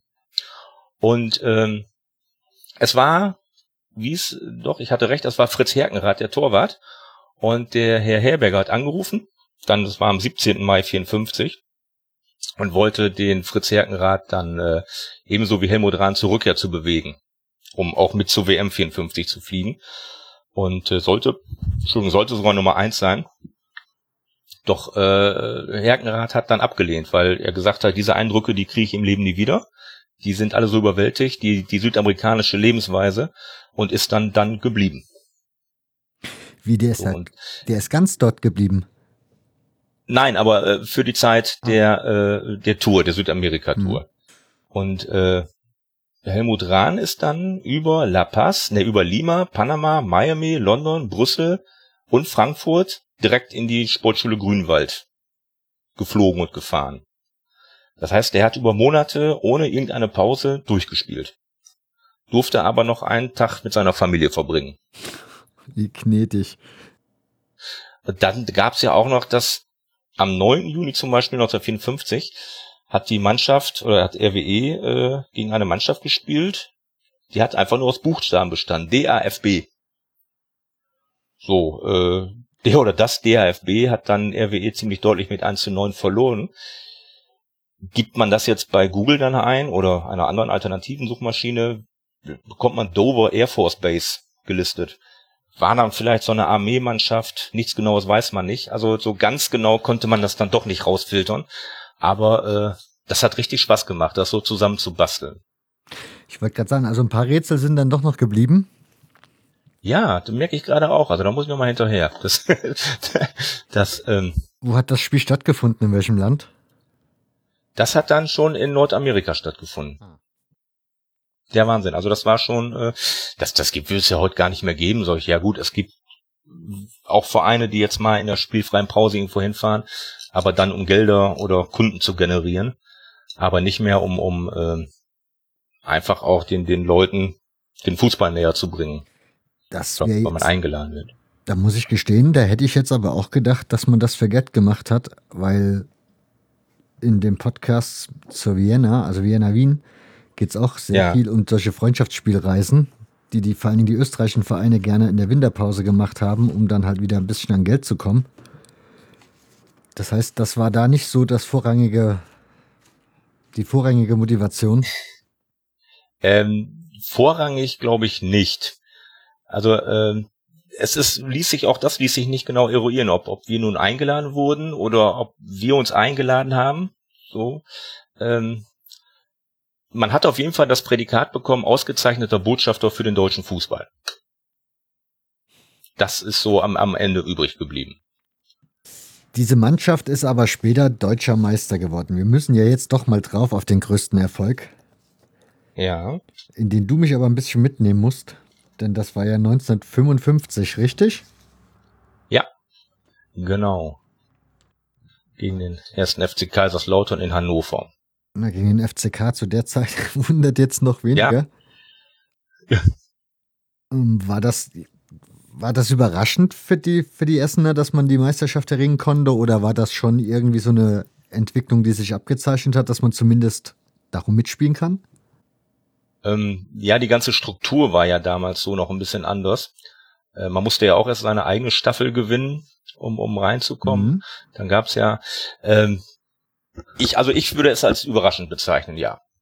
Also vorher, gut, 53 Pokalerfolg, so eine Pokalsaison ist ja auch immer mit viel Glück verbunden oder du hast da halt so einen guten Lauf. Man denke jetzt nur an Saarbrücken. Wobei ich bei Saarbrücken so ein bisschen die Angst habe, dass die darüber den Aufstieg vergeigen, aber gut, das ist ja nicht, nicht meine Baustelle dann. Äh, aber ich, ja, ich fand schon ein bisschen rückblickend, ein bisschen überraschend. Das Finale zwischen Rot-Weiß Essen und Kaiserslautern versprach ein Spiel wie noch nie. Kaiserslautern setzt sofort zum Angriff an und der westdeutsche Meister in weißen Hosen geht in die Defensive. In der elften Minute schlägt es zum ersten Mal ein. Herkenrath verfehlt eine Flanke von Wanger und Wenzel braucht nur zu schieben. Aber es dauert nicht lange und Essen gleicht aus. Rahn gibt zu Islacker und es steht 1 zu 1. Die 22. Minute Rahn bedient Röhrig und ein Kopfball bringt Rot-Weiß in Führung. Kaiserslautern sucht verzweifelt den Anschluss, aber die Essener haben jetzt frischen Mut getankt. Kurz vor der Pause werden die Roten Teufel zum dritten Mal ausgespielt und wieder ist es der Ballartist Islacker, der das Leder ins lange Eck zaubert. Der Fritz-Walter-Sturm beginnt auszupacken und Herkenrath wird durch Wenzel geschlagen, nur noch 3 zu 2. Rot-Weiß Essen kommt sichtlich in Bedrängnis und es wird härter gespielt, als der Schiedsrichter zulassen kann. Ein Foul gegen Scheffler bringt einen Elfmeter. Ein Basler landet einen Bombenschuss. Das war der Ausgleich. 3 zu 3. Beide Mannschaften spielen jetzt mit vollem Einsatz und in der 84. Minute kommt es zu dem umstrittenen Entscheidungstor. Eine Flanke von Termat. Islacker steht da und 4 zu 3 für Rot-Weiß. Die Proteste der Lauterer werden abgewiesen. Rot-Weiß Essen ist deutscher Fußballmeister und feiert damit einen glücklichen Sieg über eine tapfere Mannschaft im Nachhinein hat es ja auch diesen ganzen ganzen Mythos, den ich heute nicht mehr als Mythos bezeichnen würde, Also aktuell sind wir kein Mythos, aber damals begründet. Und mit so einer Meisterschaft, eigentlich, das ist, es gibt ja auch immer, äh, deutscher Meister ist nur der RWE. Das zeigt ja noch ein bisschen das Selbstverständnis von uns. So, eigentlich ist das so. Das, das, der 26. Juni 1955 war die Meisterschaft und seitdem sind wir eigentlich immer noch Meister. Ihr wart Und jetzt fand's ganz auch noch Meister. Ja, Amateurmeister. Ja.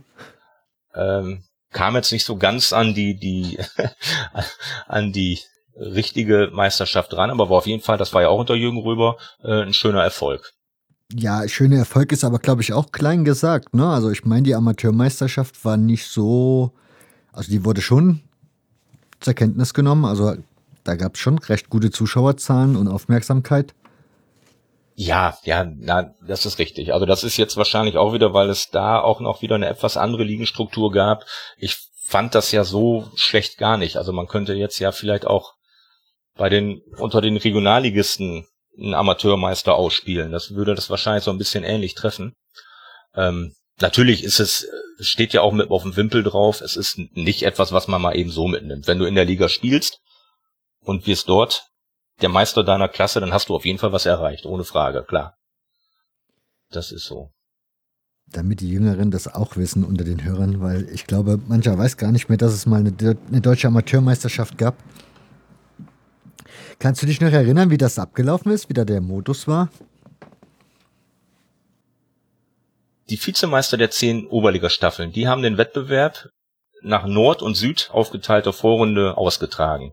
Und die beiden Gruppensieger, die sind dann im Endspiel aufeinander getroffen.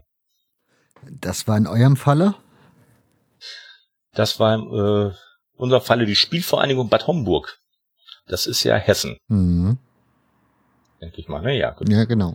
Da waren dann, genau, da waren dann auch so exquisite Vereine vorbei wie Südwest Ludwigshafen, leider auch verschollen. Der Vorgänger von Unterhaching, TSV Festenbergsgreuth, Wismut Aue und Ulm waren in der Südgruppe und in unserer Gruppe waren dann RWE, die zweite Mannschaft von Werder Bremen, der Greifswalder SC, VfR Sölde und man höre und lese der SFC Magdeburg. Eigentlich keine schlechte. Das sind doch eigentlich gute Mannschaften. Ja, also das ist gut. Man darf jetzt natürlich dann nicht vergessen, es war quasi immer noch Nachwendezeit Mhm. und für Magdeburg und Greifswald und Aue wahrscheinlich überhaupt mal wieder so ein, so ein kleiner Schnapper nach Luft, Na, um nach oben zu kommen sowieso. oder vielleicht auch, ja. Gibt es Greifswald noch überhaupt noch? Greifswalder SC? Ich weiß nicht, ob sie noch Greifswalder SC heißen, aber es gibt in Greifswald immer noch einen Fußballverein, der recht führend ist. Also der auf jeden Fall eine Tradition des Greifswalder SC steht. Ich weiß, dass Das die zwischendurch Heimspiel- auch mal finanziell ziemlich runtergerockt waren. Dann hat man sich auf seine Jugendarbeit konzentriert und war sehr, da sehr erfolgreich. Ja. Und hat ja auch einige namhafte oder bekannte Menschen hervorgebracht. Aber ich glaube, aktuell spielt man auch fünftklassig. Ich glaube auch. Naja, also das waren dann, dann vier Spiele. Man hatte drei gewonnen und eins unentschieden gestaltet und war dann nach der Zwei-Punkte-Regelung damals noch mit 7 zu 1 Punkten eben vorne. Und äh, Homburg hat zweimal, Bad Homburg hat zweimal gewonnen, zweimal unentschieden. Und dann war ja dann, also es gab dann kein Spiel um Platz drei oder dann nochmal mit Halbfinale, sondern da wurde direkt ganz klar die beiden erstplatzierten Spielen gegeneinander. Mhm. Wo hat das, Das Finale war auch bei uns im Stadion. Äh, das war bei uns im Stadion. Ah, okay. Jetzt habe ich noch, ich weiß nicht, ob ich es richtig gelesen habe in deinem Buch, aber eins deiner beliebtesten oder größten Spiele war eins gegen Union Berlin. Ja, also das, das, das war äh, das Pokal, Pokalspiel, DFB-Pokalspiel Erstrunde. Das war auch im ähm, mit dieser Mannschaft, eben der NRW-Liga-Mannschaft. Und das war äh, in im alten Stadion zu zu boah, fast zur Hälfte schon abgerissen. Und die Jungs, die haben sich da da äh, so dagegen gestemmt. Das war äh, ja, das war unglaublich. Und dann geht's auch noch ins Elfmeterschießen. Oh, das war, das war am 29.07.2011. Also, zwischendurch, die, die Union-Fans haben zwischendurch schon aufgrund der schlechten Leistung ihren Block verlassen und die Fahnen alle abgehangen. Irgendwann gab's dann, also wir haben 2-0 geführt. Mhm. Und dann gab's äh, dann doch noch den Ausgleich in der 91. Minute. Dann sind sie natürlich alle wieder rein. Zwischenzeitlich ist, äh, ich war noch mit einem Freund und Arbeitskollegen da. Ich bin oben irgendwo rumgeturnt. Ich kann da nie so sitzen. Das, das, das, das macht mich irre, einfach irgendwo auf dem Platz zu sitzen. Ich brauche so ein bisschen, wie so, ich, ich muss mich bewegen. Und er hatte äh, Nachbar, der dann gegangen ist. Der dachte, das passt nicht mehr, das kriegen wir nicht mehr hin. Und hat also wirklich diese, diese Verlängerung und dieses Elfmeterschießen verpasst. Und das, ich, ich weiß also noch aus den Augenwinkeln, wie äh, Michael Welling in den Katakomben verschwunden ist, weil er es nicht mehr ertragen konnte, weil er natürlich auch in dem Moment mit dem Erreichen der zweiten Runde, die dann gegen Hertha war, da war ja auch ganz viel Geld für uns auf dem Teller. Ja. Ne, was gerade, wenn du aus der Insolvenz kommst und das, das hat ja eine, eine, einen Schub gebracht, äh, aber einfach an diesem Abend denkt man dann auch gar nicht so an Geld, sondern einfach, äh, ja, es war eine unfassbare Atmosphäre. Also das ist, äh, kann man sich immer auch nochmal gerne wieder auf so einem Videokanal des Vertrauens anschauen. Das Elfmeterschießen und den letzten Elver, das war Wahnsinn. Jetzt gehen wir raus zum Elfmeterschießen. Rot-Weiß Essen gegen Union Berlin. Nach Verlängerung auch ein 2 zu 2. Und die Fans, die wissen ganz genau, was jetzt passieren muss. Jetzt muss es noch ein bisschen laut werden. Terodde läuft an und gehalten! Lamczyk hält den ersten Elfmeter. Dirk Jasmund legt sich die Kugel hin. Anlauf von der 16-Meter-Raumlinie. Läuft jetzt an und drin ist er. Sowas von cool verwandelt. Christoph Menz auf Seite der, Seiten der Unioner und Lamczyk geht im Kasten. Natürlich gibt es jetzt ein Five-Konzert von den Rot-Weiß-Fans. Lamczyk steht in der Mitte vom Kasten, legt sich jetzt hin und hat den fast gehalten. Mike Rodenberg, der neue Mann, der aus Bielefeld gekommen ist, U18, U19, U20 Nationalspieler auf rot-weißer Seite, hat sich die Kugel hingelegt, Linksfuß läuft jetzt an und wieder, nein, Pfosten, Pfosten. Jetzt der nächste Schütze auf Berliner Seite mit der Nummer 19, Shinedu Ide. Und gehalten! Timo Brauer, der hat in dieser Saison schon so viele Elfmeter verwandelt. Der ist so cool, ich mag gar nicht hinschauen. Hat sich das Leder jetzt auf den Punkt gelegt, läuft jetzt an. Sie, sie sieht den Punkt an und da ist der Ball im Tor. Jetzt gibt's wieder ein Five-Konzert. Silvio legt sich die Kugel hin. Lamczyk versucht es nochmal mit ein bisschen Nervenkrieg. Hat nochmal den Pfosten da getreten. Und jetzt hat Silvio sich die Kugel hingelegt. Guckt ganz entschlossen, steht Kerzen gerade da und wartet auf den Pfiff, der jetzt gekommen ist. Läuft an und schön geschossen. Muss man einfach fairerweise sagen. Markus Heppe. Lamczyk, Dennis Lamczyk, halt die Pfoten dran und jetzt ist er gehalten. Nein, der war dran, der war dran. So, und jetzt kommt er. Vincent Wagner. Diese Geschichte habe ich vor ein paar Jahren schon mal erlebt. Da hat er den letzten Elfmeter geschossen gegen Cottbus. Jetzt müssen wir ruhig durchatmen.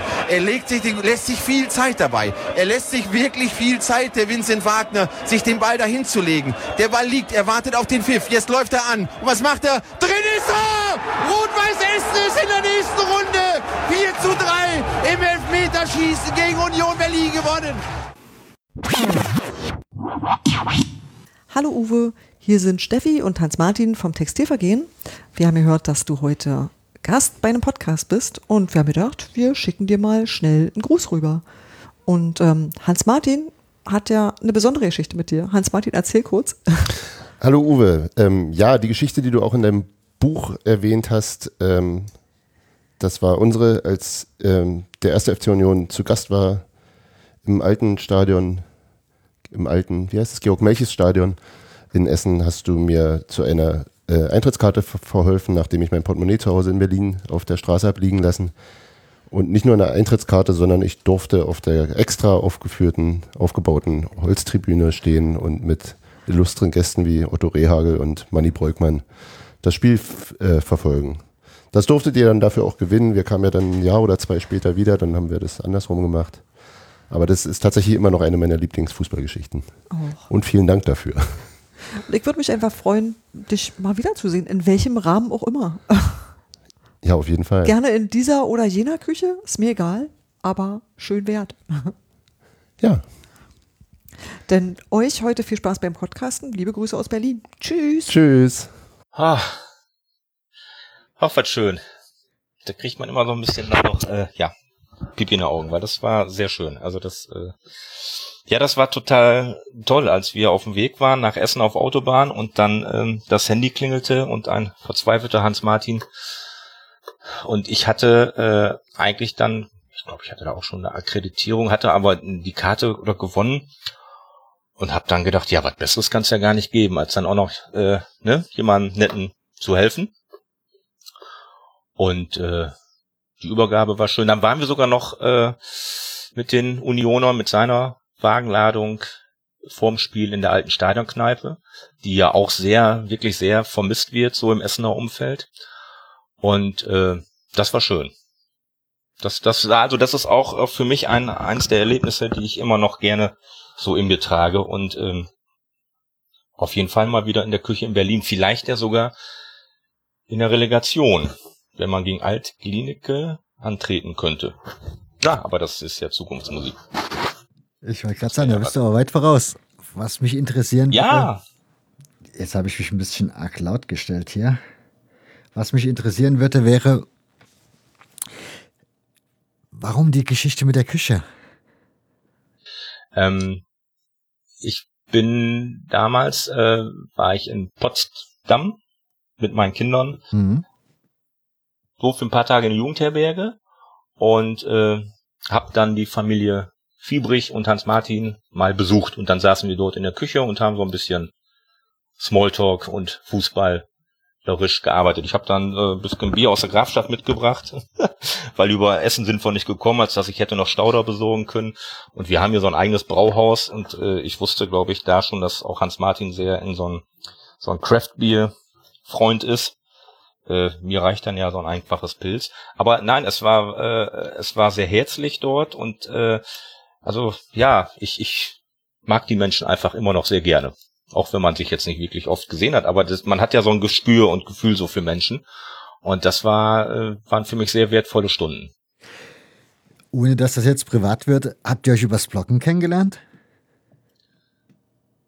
Äh, ich glaube ja. Also ähm, ich habe ganz früh angefangen, das Textilvergehen zu folgen.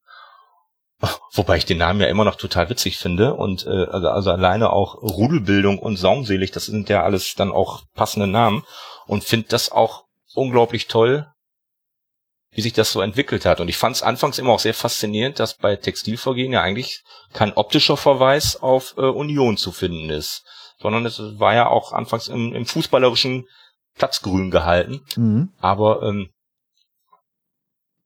Textilvergehen war so von der Art und Weise, glaube ich, oder ist immer noch, äh, ohne diesen Anspruch hier erfüllen zu können, so, so, ein- so ein Vorbild, wie man, glaube ich, mit Herz und Seele äh, über etwas schreiben kann, was man liebt, ohne dieses zu, zu dramatisieren oder ohne zu sehr in eine Richtung abzudriften. Also, ähm, ja, die haben immer noch den Blick für, für das Normale. Also das ist nie so, dass man das Gefühl hat, da ist, geht's jetzt nur um Union, sondern der Tellerrand ist ein sehr großer. Und wenn es auch mal nicht läuft, und das ist alles sehr, sehr äh, klar, sehr ehrlich und sehr herzlich auch und, und wirklich, äh, ja, die können was. Also die, die, die, die haben ja so viel Talente, da bin ich immer, ich bin völlig baff. Also das ist, finde ich immer ganz toll.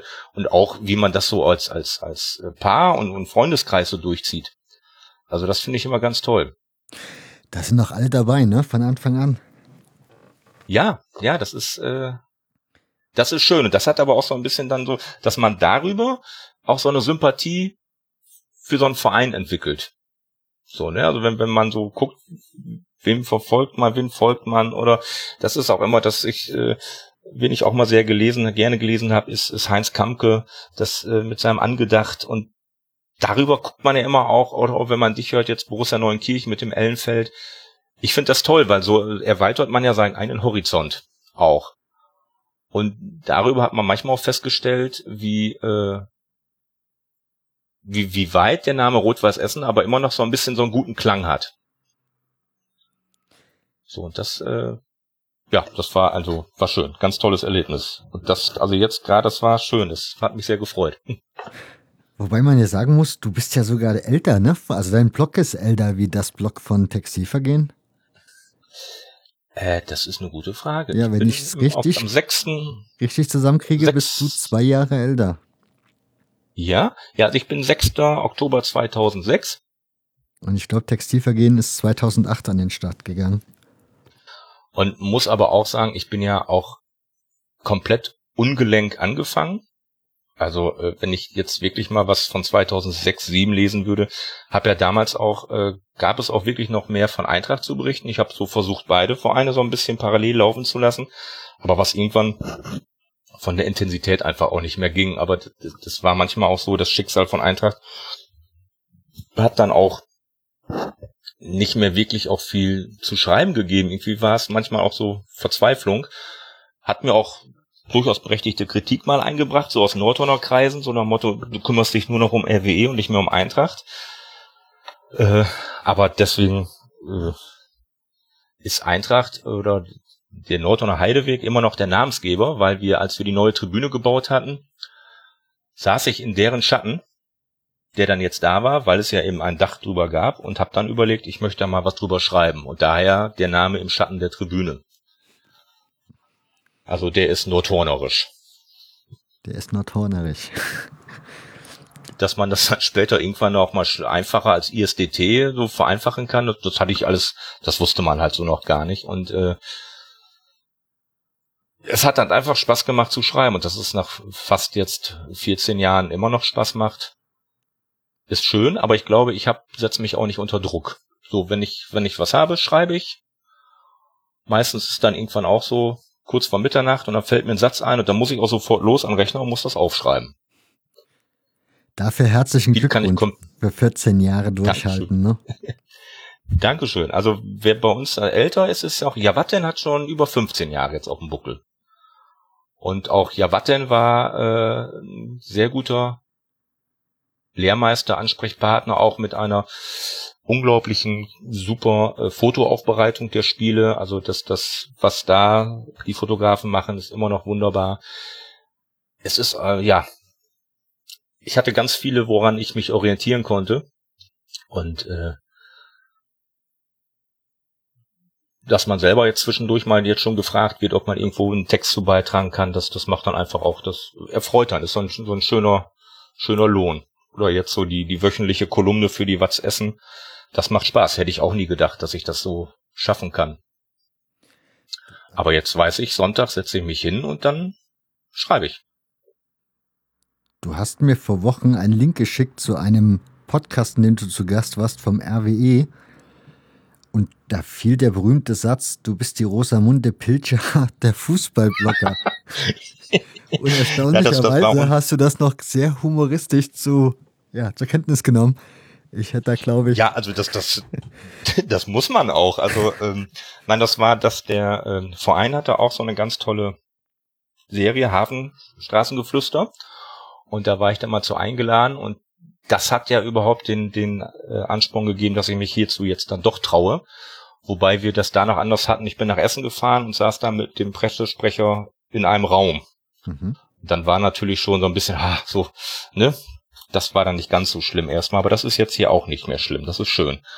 Und ähm, aufgrund meines Schreibstils hat man mir dann eben diesen Titel Rosamunde Pilcher, der Fußballblogger, äh, vergeben, weil ich gewisse Dinge wahrscheinlich umschreibe oder auch vielleicht manchmal zu sehr harmoniebedürftig bin. Ähm, ja, lieber Sonnennamen als gar kein, gar kein Stil, ne? das heißt, du umschreibst lieber, als es direkt anzusprechen. Nein, ich, ähm, ich glaube, dass ich mit manchen Umschreibungen eher ans Ziel komme. So, und ich, ich mag gerne äh, verschachtelte Sätze oder äh, Wortspiele. So, das, das, das, ganz komisch, kann man nicht erklären. Also, das kommt dann irgendwann und dann staune ich manchmal selber drüber, so, äh, muss dann auch nicht jedem gefallen, aber äh, ich versuche gewisse Dinge dann doch einfacher zu umschreiben, ja. Also ich könnte auch einfach hinschreiben, der DFB ist scheiße, aber äh, ich versuche dann was anderes zu finden. dass man vielleicht aber unterm Strich doch merkt, nee, der ist nicht so toll oder so. Aber ich, man muss auch, also ich finde Respekt ist immer ganz, ein ganz hohes Gut und ich versuche auch in meinen Texten immer möglichst dann eben jeden zu respektieren oder äh, verzichte auch auf irgendwelche, boah, was, was, es wird ja heutzutage immer einfach alles rausgehauen. Und äh, ich weiß nicht, ich habe mir da wahrscheinlich irgendeinen Stil angeeignet und den behalte ich jetzt einfach bei. Und als Rosamunde Pilcher kann ich dann eigentlich ganz gut mitleben. So. Ich glaube, da gäbe schlimmere Bezeichnungen. Wie ist eigentlich so das Feedback an der Hafenstraße auf deinem Blog? Also ist da noch, wie ist, er gefragt? Hast du gemerkt, dass du über die Jahre so zu einer festen Größe in der Fanszene wurdest? Also sprich, dass wenn du einen Text raushaust, du schon merkst, dass die Leute auch gucken, was schreibt er da oder was schreibt er auch nicht? Hm. Äh, ich glaube, feste Größe kann man so sagen. Ähm, also, dass, dass, wenn ich dann was veröffentliche, dass das auch wahrgenommen wird. Äh, was mich ehrlich gesagt weniger interessiert, sind so die Zugriffszahlen. Das, das gucke ich nicht. Also ich habe keine Ahnung, wie viel, weil ich finde, das, da macht man sich wahrscheinlich zu oft Stress mit. Hast du das so, grundsätzlich noch nie geguckt? Nein. Okay. Nein, weil ich, ich habe das manchmal auch gar nicht verstanden, wie das berechnet wird oder so. Ähm, ehrlich gesagt, nein, ich habe da wohl, habe ich jetzt heute noch gesehen, so, ein so ein Zähler. Da mhm. stehen dann irgendwie 192.000, aber ich weiß nie, was das ist. Es gibt ja Besucher, es gibt Dings. Ich kann es nicht genau sagen, weil ich kriege manchmal auch so hier aus Nordhorn so ein Dings, das scheinbar viele Menschen den lesen. Aber man sieht's nicht wieder, weil äh, unterm Strich finde ich, mache ich das ja für mich selbst. Und wenn ich einen damit erreiche und einer sagt auch noch vielleicht, das ist schön, dann freue ich mich schon.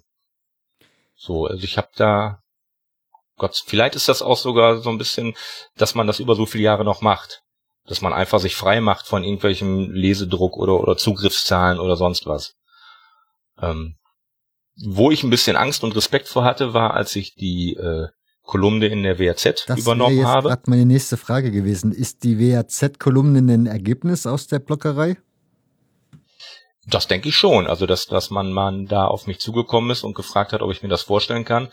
Da muss ich sagen, da hatte ich schon wirklich Respekt auch erst und habe dann auch überlegt, weil ich gedacht habe, die WAZ, die liegt jetzt natürlich bei zigtausenden Haushalten in Essen äh, auf dem Tisch. Es gab mal so einen ganz kleinen Protest aus Oberhausen, letztes Jahr im Frühjahr, als ich da irgendwas geschrieben habe in der Kolumne, was man dort nicht so toll fand. Aber ansonsten habe ich da eigentlich auch äh, jetzt keine schlechte Kritik bekommen äh, und bin schon bei Nummer 53 angekommen. Und das, das finde ich eigentlich wohl ganz schön. Das macht Spaß. Erzähl mal ein bisschen so, mehr zu der Kolumne. Wie oft erscheint die? Wie groß sind so die, also wo wird die WAZ gelesen? Ist das so eine Ruhrgebietszeitung, die man da allgemein so liest oder? Ja, die, die, die WAZ ist eigentlich die, die größte äh, Tageszeitung in, in Deutschland nach eigener Aussage. Und die wird, das ist natürlich, die ist unterteilt in WAZ Essen, WAZ Dortmund, WAZ äh, äh, Schlag mich tot, in Essen Süd, Essen Nord, also Deutschlands größte Regionalzeitung eigentlich. Und ähm, in der Regel, sofern jetzt der äh, Aktualität halber nicht der Platz zur Verfügung steht, erscheint die Kolumne mit 3000 Zeichen immer in der Dienstagsausgabe. Und mit diesen 3000 Zeichen war auch so ein schönes Lehrstück für mich, weil wenn du im Blog schreibst, da kannst du ja ohne Ende schreiben. Mhm. Das ist ja einfach so.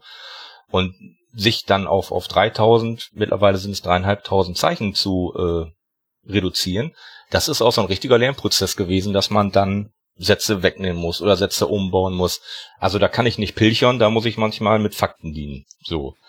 Äh, aber äh, wahrscheinlich doch soll ich doch schon so meinen Stil auch beibehalten und äh, das ist auch ganz witzig. Das, das, äh, mittlerweile ist es auch für mich so ein Ritual geworden, dass dann Sonntagabend äh, setze ich mich ihm hin und habe aber meistens schon so Ansätze, was ich auch schreiben will. Und wenn ich dann Wochenenddienst habe, dann habe ich schon mal gemacht, dass ich in der Mittagspause eben schnell mich äh, zurückgezogen habe und habe das da eben dort getippt. Das ist ähm, ja, man guckt schon so, wie läuft das Spiel oder wenn kein Spiel ist, was passiert. Und dass es überhaupt jetzt schon so eine 53. gibt und ich immer noch sofort weiß, was ich schreiben möchte, heißt ja auch, wie spannend es immer um den Verein ist. Das heißt, du, wann musst du die abgeben? Äh, ja, ich, ich mache das immer, dass ich die Sonntagabend losschicke. Okay. Und dann erscheint Der in der Dienstagsausgabe. Genau, der begleitende Redakteur liest und überarbeitet oder äh, korrigiert dann, wenn Tippfehler drin sind, Montag und dann erscheint die erst online und Dienstag ist sie dann in der Ausgabe. Und wenn ich mal nicht vergesse, oder ich, ich kaufe mir die dann meistens hier vor Ort und äh, ich muss dann immer eben die Kolumne kopieren, weil sonst schimpft Muttern. Die hat mich nämlich jetzt vorgestern auch schon wieder gefragt, was ist mit den Kolumnen? Ich sag, komm, ich hatte noch keine Zeit zu kopieren. Das heißt, die wird dann schon gelesen im Hause Strothmann? Hm? Also mindestens von Muttern. So, also vieles äh, bespreche ich auch schon, was heißt bespreche, aber überlege ich schon mit meiner Frau, was die so noch für eine Idee hat oder ob da was ist. Und äh, die ist ja auch mal ganz, also die größte Stütze, die man, wenn man so eine Leidenschaft hat, äh, haben kann. Dann gibt's noch eine Leidenschaft, die du hast, die kann man auch auf deinem Blog wunderbar beobachten, aber auch in den sozialen Netzwerken immer wieder wahrnehmen. Das ist das Fotografieren. Ja. Ja, also ich äh, mache das wirklich sehr, sehr gerne. Ich habe eigentlich auch immer, wenn ich bei einem Spiel bin, die Kamera dabei. Ähm, und versuche da immer auch mal ein bisschen an, an also man sagt mir nach, ich habe ein gutes Auge fürs Motiv, aber ich habe nie das technisch so ganz umsetzen können. Und das ist jetzt immer, wir haben ja auch da bei, bei Javatten eben diese tollen Fotografen und ja, habe auch eine schöne Gruppe mittlerweile mit auch mit mit drei vier Essenern und da kann man auch immer schön dann frage ich den Markus immer erst nochmal einen Tipp? Und äh, er ist ja auch bei jedem Spiel dabei. Also das da habe ich schon ganz viel gelernt und das macht also ja ich find's ich, ich find's ganz toll. Also ich ich sehe immer irgendwelche Motive und äh, irgendwas ist immer und auch wenn ich zum 30. Mal über die Hafenstraße laufe, finde ich doch noch irgendwas, was ich noch nicht fotografiert habe. Äh, auch wenn ich zum 20. Mal am selben Urlaubsort bin, ich, ich, also das ist, da komme ich auch zur Ruhe, da kann ich super abschalten. Ich bin jetzt aber keiner, der dann stundenlang am Rechner die Fotos bearbeitet. Ehrlich gesagt, sondern ich, ich, also das Erlebnis fotografieren ist für mich das Wichtige. So. Gibt es irgendwo die Möglichkeit, die Fotos auch zu gucken? Also hast du Alben irgendwie online stehen, wo du jetzt zum Beispiel Hafenstraße oder die alte Tribüne, da hast du ja, glaube ich, auch diverseste Fotosessions gemacht. Kann man ja, irgendwo schauen? Ja, die habe ich, äh, stimmt, habe ich die irgendwo eingestellt? Nein, also die, die äh, schicke ich dir mal als Link. Und die habe ich aber wohl als öffentliches Album. Aber dazu müsste man ja erst, ich hab dann immer mal wieder so Special-Alben auf, auf äh, dem, dafür ist ja dann Facebook schön, dass man dann da auch Bilder machen kann, die man im Blog nicht unbedingt macht, weil dann sprengt das ja manchmal auch den Datenrahmen. Ähm, das heißt, ich habe ein das Flickr-Album also- zum Beispiel hast du nicht? Ich hatte mal eins, aber ich habe Passwörter und alles vergessen.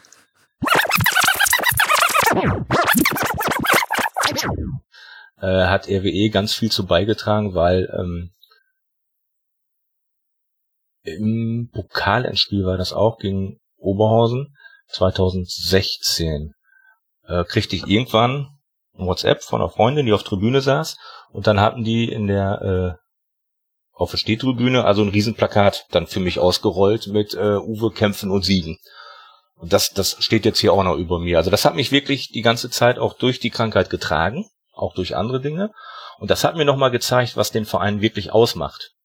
Weil das waren ja Menschen, die mich persönlich nicht kannten. Die kannten mich über im Schatten der Tribüne, über das, was ich schreibe und mache. Mhm. Und ähm, dadurch, dass ich das, das dann auch öffentlich gemacht habe mit der Krebserkrankung, hat das wahrscheinlich genau das bewirkt, was ich mir vielleicht innerlich gewünscht habe, nämlich so eine Unterstützung zu kriegen, die einen so ein bisschen dadurch trägt. Das war schon richtig gut. Also auch dafür äh, steht so dieser Verein, dass man sich um seine Leute kümmert, auch wenn man sie nicht persönlich kennt. Sondern man nimmt Anteil an den Schicksalen. Das finde ich, äh, das ist ganz toll. Das ist schwer nach so einem Thema wieder zur Normalität zurückzukehren. Im Moment ist aber alles gut bei dir, ne, was den Krebs angeht, was ich so mitbekomme, was du so twitterst. Ja, also die, die, die Werte sind soweit gut. Äh, nicht im Optimalbereich, alles gut. Man hat seine Einschränkungen. Das kommt auch nicht wieder. Das Immunsystem ist natürlich nicht das, das Beste. Äh, aber also ich, es gibt keinen Grund, sich zu beklagen, weil äh, ich habe überlebt momentan, wenn es gut geht in drei Jahren, bin ich, dann kann ich auch meinen Behindertenstatus abgeben. Und das ist doch äh, ganz gut. Es, es gab da auch wirklich welche, die wir dann gesehen haben zu den Nachuntersuchungen, die es nicht geschafft haben. Und dann weiß man schon, was, was man. Äh, ja, das ist schon ganz gut. Da wird man demütig, ne? Ja, auf jeden Fall. Also äh, das ist so. Das ist auch auch wirklich, das war, äh, ich war für diese Art der Erkrankung war ich viel zu jung und es war auch viel zu aggressiv alles. Also ich hatte nicht mal mehr die Chance auf eine Chemo. Da gab's so, aber ich habe im, im, im, im Lebdach dann irgendwie gar nicht dran gedacht. Also ich hatte eine äh, Lebenserwartung von vier Jahren, hat man noch gesagt, unoperiert. Die wäre jetzt dieses Jahr auch vorbei gewesen. Ähm, da habe ich gar keine Gedanken dran verschwendet, sondern dann fängt man direkt an äh, zu kämpfen. Dass das dann im Endeffekt sieben Monate dauert, bis man wieder zur Arbeit geht, puh, das, das, da, da habe ich nicht mit gerechnet. Also ich hatte so sechs Wochen und dann ist gut. Ja, aber vielleicht hat das dann auch geholfen, ne? Was heißt dann kämpfen, wenn man keine Chemo macht? Ähm, dann wird sofort gibt sofort die Totaloperation. Dann hast du aber nicht sofort den Operationstermin, weil du bist nicht der Einzige. In dem Zeitraum, das waren dann vier Wochen, äh, hätte der Krebs, der Tumor noch streuen können. Wenn er gestreut hätte, wäre das auch bei erfolgreicher OP nur eine Lebenserwartung von zehn Jahren gewesen. Und äh, da muss man dann erstmal, also der, der, der, der emotionalste Moment war, als mir der Arzt dann sagte, dass er nicht gestreut hat. Also da bin ich dann auch im Krankenzimmer, da war ich in dem Moment, war ich alleine, da bin ich auch komplett zusammengebrochen. Weil so hattest du so ein bisschen, dass du jetzt dann noch wirklich ein normales Leben zu Ende führen kannst. Das ist so. Und äh, das Kämpfen eben darum, es gab dann immer wieder Komplikationen. Ich hatte äh, Verdacht auf weitere Tumore. Ich hatte zwischendurch Fieberphasen mit mit 40 Fieber. Äh, das ist, war im Sommer. Ich habe hier wochenlang pro Tag sieben T-Shirts durchgeschwitzt. Du kommst dann einfach nicht, nicht raus. Der Körper, der haut einfach noch alles mal raus. Du bist einfach nicht im Leben. Äh, ich war ja komplett inkontinent, äh, aufgequollen und das, ja, das muss man dann irgendwie, das kann man dann nicht schaffen, wenn man einfach nichts tut, sondern man muss sich da irgendwie für aufraffen, versuchen, ein normales Leben zu führen. Und das hätte ich auch ohne meine Frau gar nicht geschafft. Also, das muss man ganz klar sagen. Da bist du ganz schön stark. Ja, ach, ja. Manchmal denke ich, wenn man sowas überstanden hat, müsste man so über den Dingen stehen, aber das kann ich nicht. Aber ich glaube, dass ähm, man dadurch empathischer wird. So und also empathischer für Menschen, denen es nicht gut geht, aber auch wütender auf Menschen, die momentan alles und jedes einfach nur mit Hass überziehen und permanent immer nur im Vordergrund stehen wollen und so, das kann man auch jetzt, äh, diese Panik machen und, und Hass ausschütten. Da wird man wütend, weil man einfach denkt, äh, fahrt mal runter. Ihr seid froh. Das ist, ist so. Das glaube ich.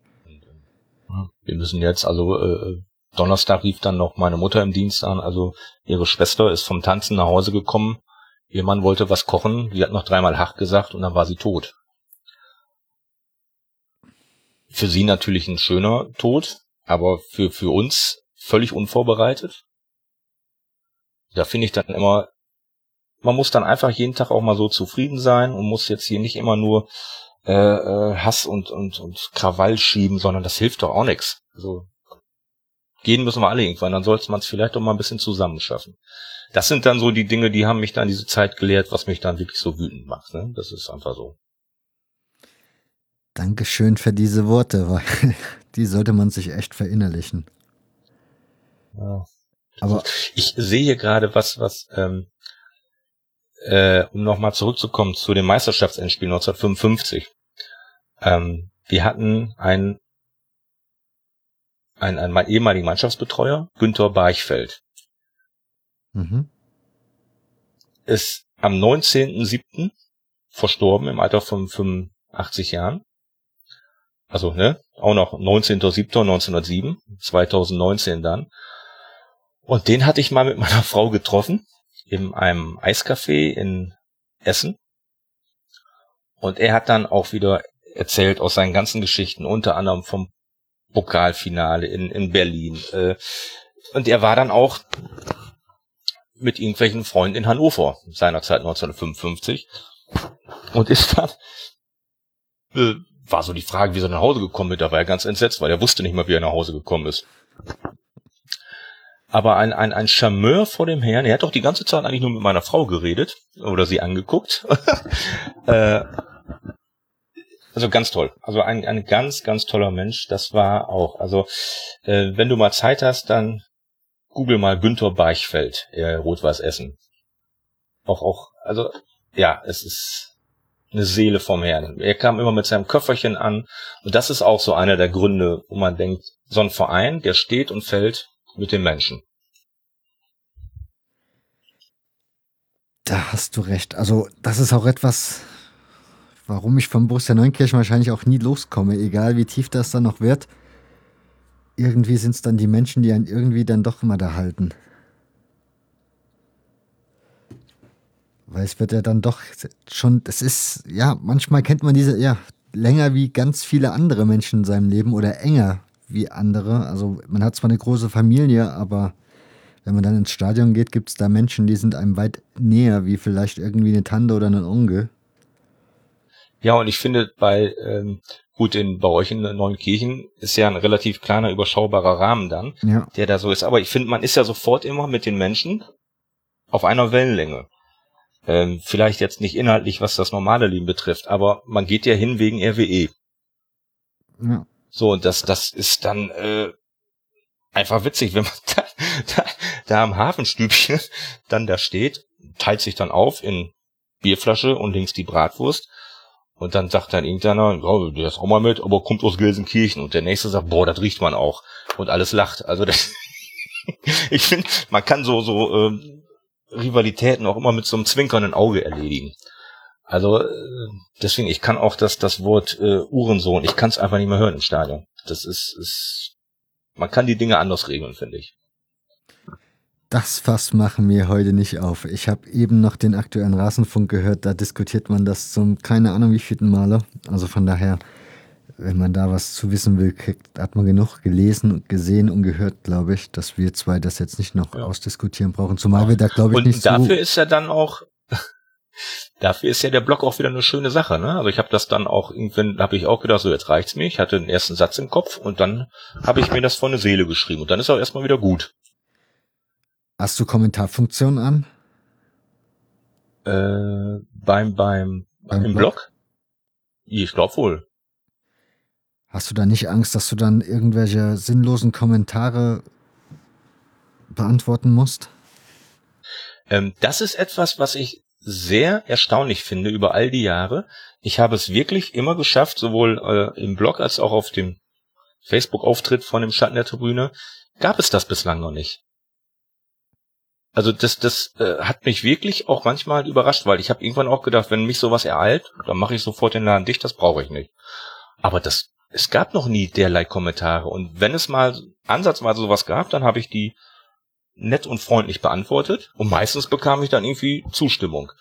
Äh, wie gesagt, in, in heutigen Zeiten immer noch sehr schön, das, was dann ja auch noch den Spaß daran erhält. Aber das ist mir Gott sei Dank erspart geblieben. Stimmt, da sagst du auch was. Die Erfahrung habe ich auch gemacht. Also ich habe jetzt beim Podcast gibt es ja auch die Kommentarfunktion unten drunter und da gab es dann eins, zwei Kommentare, die aber ich muss immer alle erst online schalten. Die kommen nicht automatisch, außer man hat vorher schon mal was kommentiert. Dann darf man frei kommentieren. Ansonsten muss ich beim ersten Mal immer freigeben. Und dementsprechend sind die gar nicht erst online gegangen, sondern ich habe dann die, den Leuten sozusagen zurückgeschrieben, persönlich, und dann stellte sich ganz schnell heraus, das wurde man ganz schnell wieder runtergekocht, das Thema, und dann war auch wieder normaler Umgang möglich. Also wenn man die Leute mal kurz damit konfrontiert, geht's dann nochmal. Genau, das meine ich auch. Also man muss auch manchmal äh, den Spiegel vorhalten, einfach sagen, hier braucht das nicht. Also hier kann man sich, kann man normalen Umgang pflegen und wir können auch die Dinge eben ganz normal machen. Aber das ist, ähm, das ist schön. Also ich habe auch selbst im, im, im Stadion noch nie irgendwie, dass da einer irgendwie was blödes, blöden Kommentar oder so gemacht hat. Ähm, freut mich immer wieder. Dann scheinst du ja eine gute Community da um dich zu haben. Ich hoffe, ich glaube ja. Ich habe noch eine Frage, weil du jetzt immer dieses ja. Hafenstübel ähm, also erwähnst. In dem neuen Stadion gibt's keine Vereinskneipe mehr, ne? Leider nein. Also das war ähm, eben dadurch, dass RWE ja nur Pächter ist. Äh, und auch baulich war das jetzt gar nicht mit eingeplant. Ähm, es, ja, es gibt gar nicht zwei Komponenten. Es sind eigentlich zwei große Verluste. Also einerseits war das Fanprojekt mit Räumlichkeiten im Stadionbau vertreten und eben die Stadionkneipe selbst auch. Und also die Stadionkneipe im Bauch war richtig toll, weil das war einfach also, ein völlig verqualmter Raum, äh, wo dann auch wirklich Theke, also alles, die Buletten standen da rum, äh, nix mit Schickimicki, aber den, den, den robusten Charme, den es einfach braucht, vor und nach dem LWE-Spiel. Und äh, das fehlt einfach so, weil die, die Menschen, die dort immer verkehrten, einfach auch im Moment für sich den Platz gesucht haben, wo, wo, wo geht's hin. Genauso wie auch die, die Fans als Anlaufstelle. Äh, wir haben ein sehr engagiertes, sehr tolles Fanprojekt, ähm, die ich auch hier herzlich grüßen möchte. Ähm, die mussten ja auch erstmal sehen, wo sie bleiben. Die hatten also erst dann ersatzweise wenigstens äh, an der Hafenstraße kleines Container, Dörflein hingesetzt bekommen. Das war für den Übergang auch schön. Sind jetzt ein paar Straßen weiter in eine ehemalige Lokalität. Die haben die sich auch richtig schön mit mit äh, Accessoires des alten Stadions zurechtgemacht. Ist richtig gemütlich da, völlig urig. Und dann hat jetzt wahrscheinlich eben das Hafenstübchen auf der Hafenstraße die Kneipe ersetzt. So, das Hafenstübchen als, als, als Lokalität ist eine ganz kleine Kneipe vielleicht passen 10, 15 Menschen rein gefühlt, aber das Leben spielt sich eben davor ab. Nur ist es natürlich bei schlechtem Wetter äh, und so ist es natürlich nicht so schön wie in so einer alten verrauchten Kneipe. Das ist einfach so. Wie erklärst du dir das, dass das mittlerweile so ist? Also ich habe festgestellt, wenn man mal so genau drüber nachdenkt, scheinen alle Neubauten von Stadien einfach mal keine Vereinskneipen mehr zu berücksichtigen. Woran liegt das? Ähm, weil das Vereinsleben in, in den Köpfen der Planer meines Erachtens keine Rolle mehr spielt. Also wenn du als Planer ein Stadion planst, dann ist mit Sicherheit ein Fanshop sehr wichtig. Äh, Räumlichkeiten für Fans werden da eher sekundär, weil die bringen wahrscheinlich unter der Woche keinen mehr Nutzen. Das ist unter der Woche wahrscheinlich toter Raum, den man nicht ausfüllen kann, weil wenn du alle zwei Wochen Heimspiel hast, aber äh, die, die, die Kneipe wurde bei uns auch schon mal unter der Woche frequentiert. Das denke ich halt glaube, auch. Und vor allen Dingen, wie du schon sagtest, Vereinsleben. Eigentlich denke ich doch, da müssten die Vereinsverantwortlichen doch auch Wert drauf legen und sagen, eine Vereinskneipe muss auf jeden Fall hier in dem Bau drin sein. Ohne das geht's also, nicht. Äh, das wissen die auch. Also ich glaube, denen ist das aus, aus sowohl Michael Welling als jetzt auch Markus Uhling, äh, Uhlich und Mitarbeitern, ist das aus Fankreisen immer so oft um die Ohren gehauen worden, manchmal sogar auch bisweilen sehr renitent, dass man selber schon sagte, jetzt ist doch mal gut. Ähm, die wissen um, um diesen, diesen Wunsch nach einer Anlaufstelle vor, direkt vor und nach den Spielen.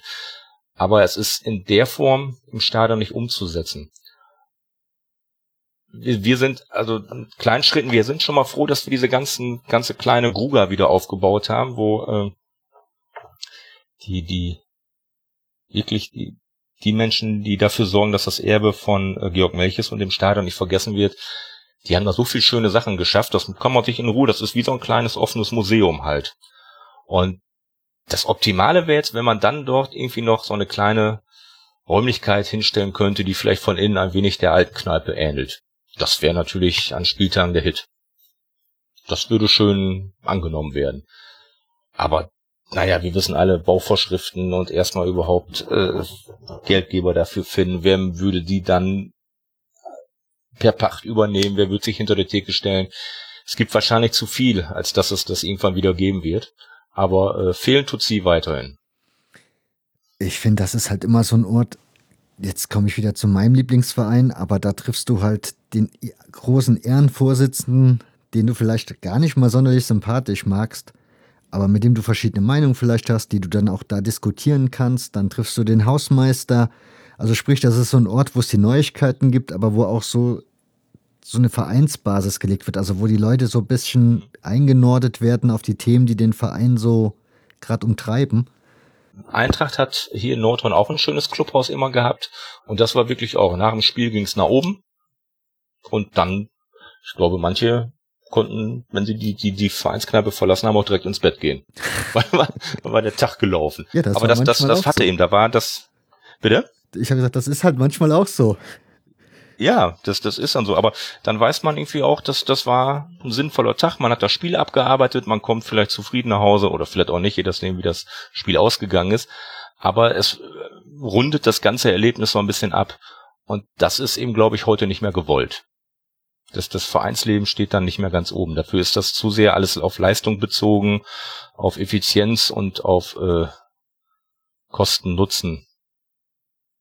Denke ich mal das ist dann halt vielleicht das, was die Gräben schafft, ne? Wenn man halt seinen Vereinsvorsitzenden noch beim Bier treffen könnte, könnte man manches vielleicht besser verstehen, weil er es einem erklären kann. Oder man erklärt ihm, was einen stört. So verschwindet das halt. Ja, das ist auf jeden Fall so. Ja, die war, das war, also das, das, das, die alte Haupttribüne, das war schon toll. Also das ist also so eine bauliche Geschichte, die gibt's ja heute gar nicht mehr mit den integrierten Wohnungen. Da hat ja der Hausmeister, der hat ja da drin gewohnt. Und vor dem Seiteneingang zur Tribüne, vor seiner Tür, da standen auch noch die Blumenkübel. So, das ist ähm, neben der kurzen 15. Also ich schicke dir die Fotos mal. Das mhm. ist einfach, äh, das ist toll. Ja, bei uns kann man auch den Hausmeister zuallererst sehen, bevor man das Stadioninnere betritt, denn der hat auch seine Wohnung da drinnen. Ja, das ist und ich finde ja auch die große Kurve im Ellenfeld, das ist ja ein Traum. Das ist ja. Ich hoffe auch, dass dieses Stadion am besten niemals angefasst wird. Nur, dass es stehen bleibt und alles andere lassen wir. Aber genau, also wenn einem das genommen wird, ne, das sind dann wirklich auch Identifikationen. Das ist, äh, das ist ja auch das, was man so, äh, ja in England, wenn die da die alten Stadien abgerissen haben, dann kommt dann, oder Bökelberg einfach auch, äh, ist ja jetzt ein Wohngebiet, Aachen. Mhm. Ist auch ein Wohngebiet drauf. Und du weißt, da war irgendwann das Stadion. Und das finde ich immer das, wo ich dann immer versuche zu moderieren und sage, hey, unser Stadion steht noch an selber, am selben, an selber Ort und Stelle. Und wir parken jetzt auf dem alten Spielfeld. Also, wir haben noch richtig Glück gehabt. Ja. Also definitiv. Dass wir überhaupt da stehen haben, ist. Wenn, in, wenn das Ellenfeld mal weg wäre, dann ist der Verein vorbei. Dann ist es definitiv Schicht im Schacht. Da können die Stadien ja, auf die grüne Wiese bauen, wie sie wollen. Genau. Und dann spielt die irgendwo auf so einem, so einem ja, Platz, wo einfach gar nichts mehr ist. Das ist ja auch alles, so ein, so ein Stadion lebt ja auch. Das, das strahlt ja was aus. Ne, das ist ja. Äh, Vor allen Dingen ist es der Ort, wo jeder von uns angefangen hat, diesen Verein gucken zu gehen und dann auf irgend, irgendwie auf eine grüne Wiese zu fahren und dem Verein nochmal zu schauen, das geht nicht. Also ich glaube, da sind sich die Meinungen alle einig bei Borussia. Ja, das ist so. Also aber das ist ja, ich, ich äh, verfolge ja auch immer jetzt die Tabelle. Äh, vielleicht dauert es bei euch jetzt auch zwei, drei, vier, fünf Jahre, bis es da mal wieder hochgeht. Ja, wir haben uns halt einmal ganz runter geschafft. Also so sportlich geht's sogar noch. Mit der Saarlandliga ist noch okay. Aber wir haben uns als Verein halt einmal komplett runtergearbeitet. Also wirklich so tief, dass man sagen kann, noch tiefer ging's nicht mehr. Ja. Das war jetzt letzte Ausfahrt und jetzt versuchen wir uns so langsam wieder zu konsolidieren und ich finde auch, dass sich das sehr, sehr positiv entwickelt. Wäre schön, wenn jetzt noch ein paar Sponsoren mehr wieder zurückkämen, damit dieser Trainer und dieser Vorstand, die echt gute Arbeit machen, jetzt vielleicht auch nochmal den Aufstieg in die Oberliga mittelfristig anpeilen können, also in den nächsten ein, zwei Jahren. Was jetzt so das erklärte Ziel ist, aber für mich ganz persönlich, solange es den Verein noch gibt, das Stadion noch steht und wir da halt halbwegs in Harmonie noch alle miteinander klarkommen, bin ich im Moment zufrieden. Ja, manchmal reicht das auch eigentlich, ne? So manchmal denke ich auch, wenn ich so nach Hause fahre und denke, ja, was hast du eigentlich? Äh, du hast all die tollen Menschen gesehen, die du treffen wolltest. Du hast eigentlich ein ganz annehmbares Spiel gesehen. Die Atmosphäre war besser als das, was du manchmal aus der Zweitliga im Fernsehen siehst.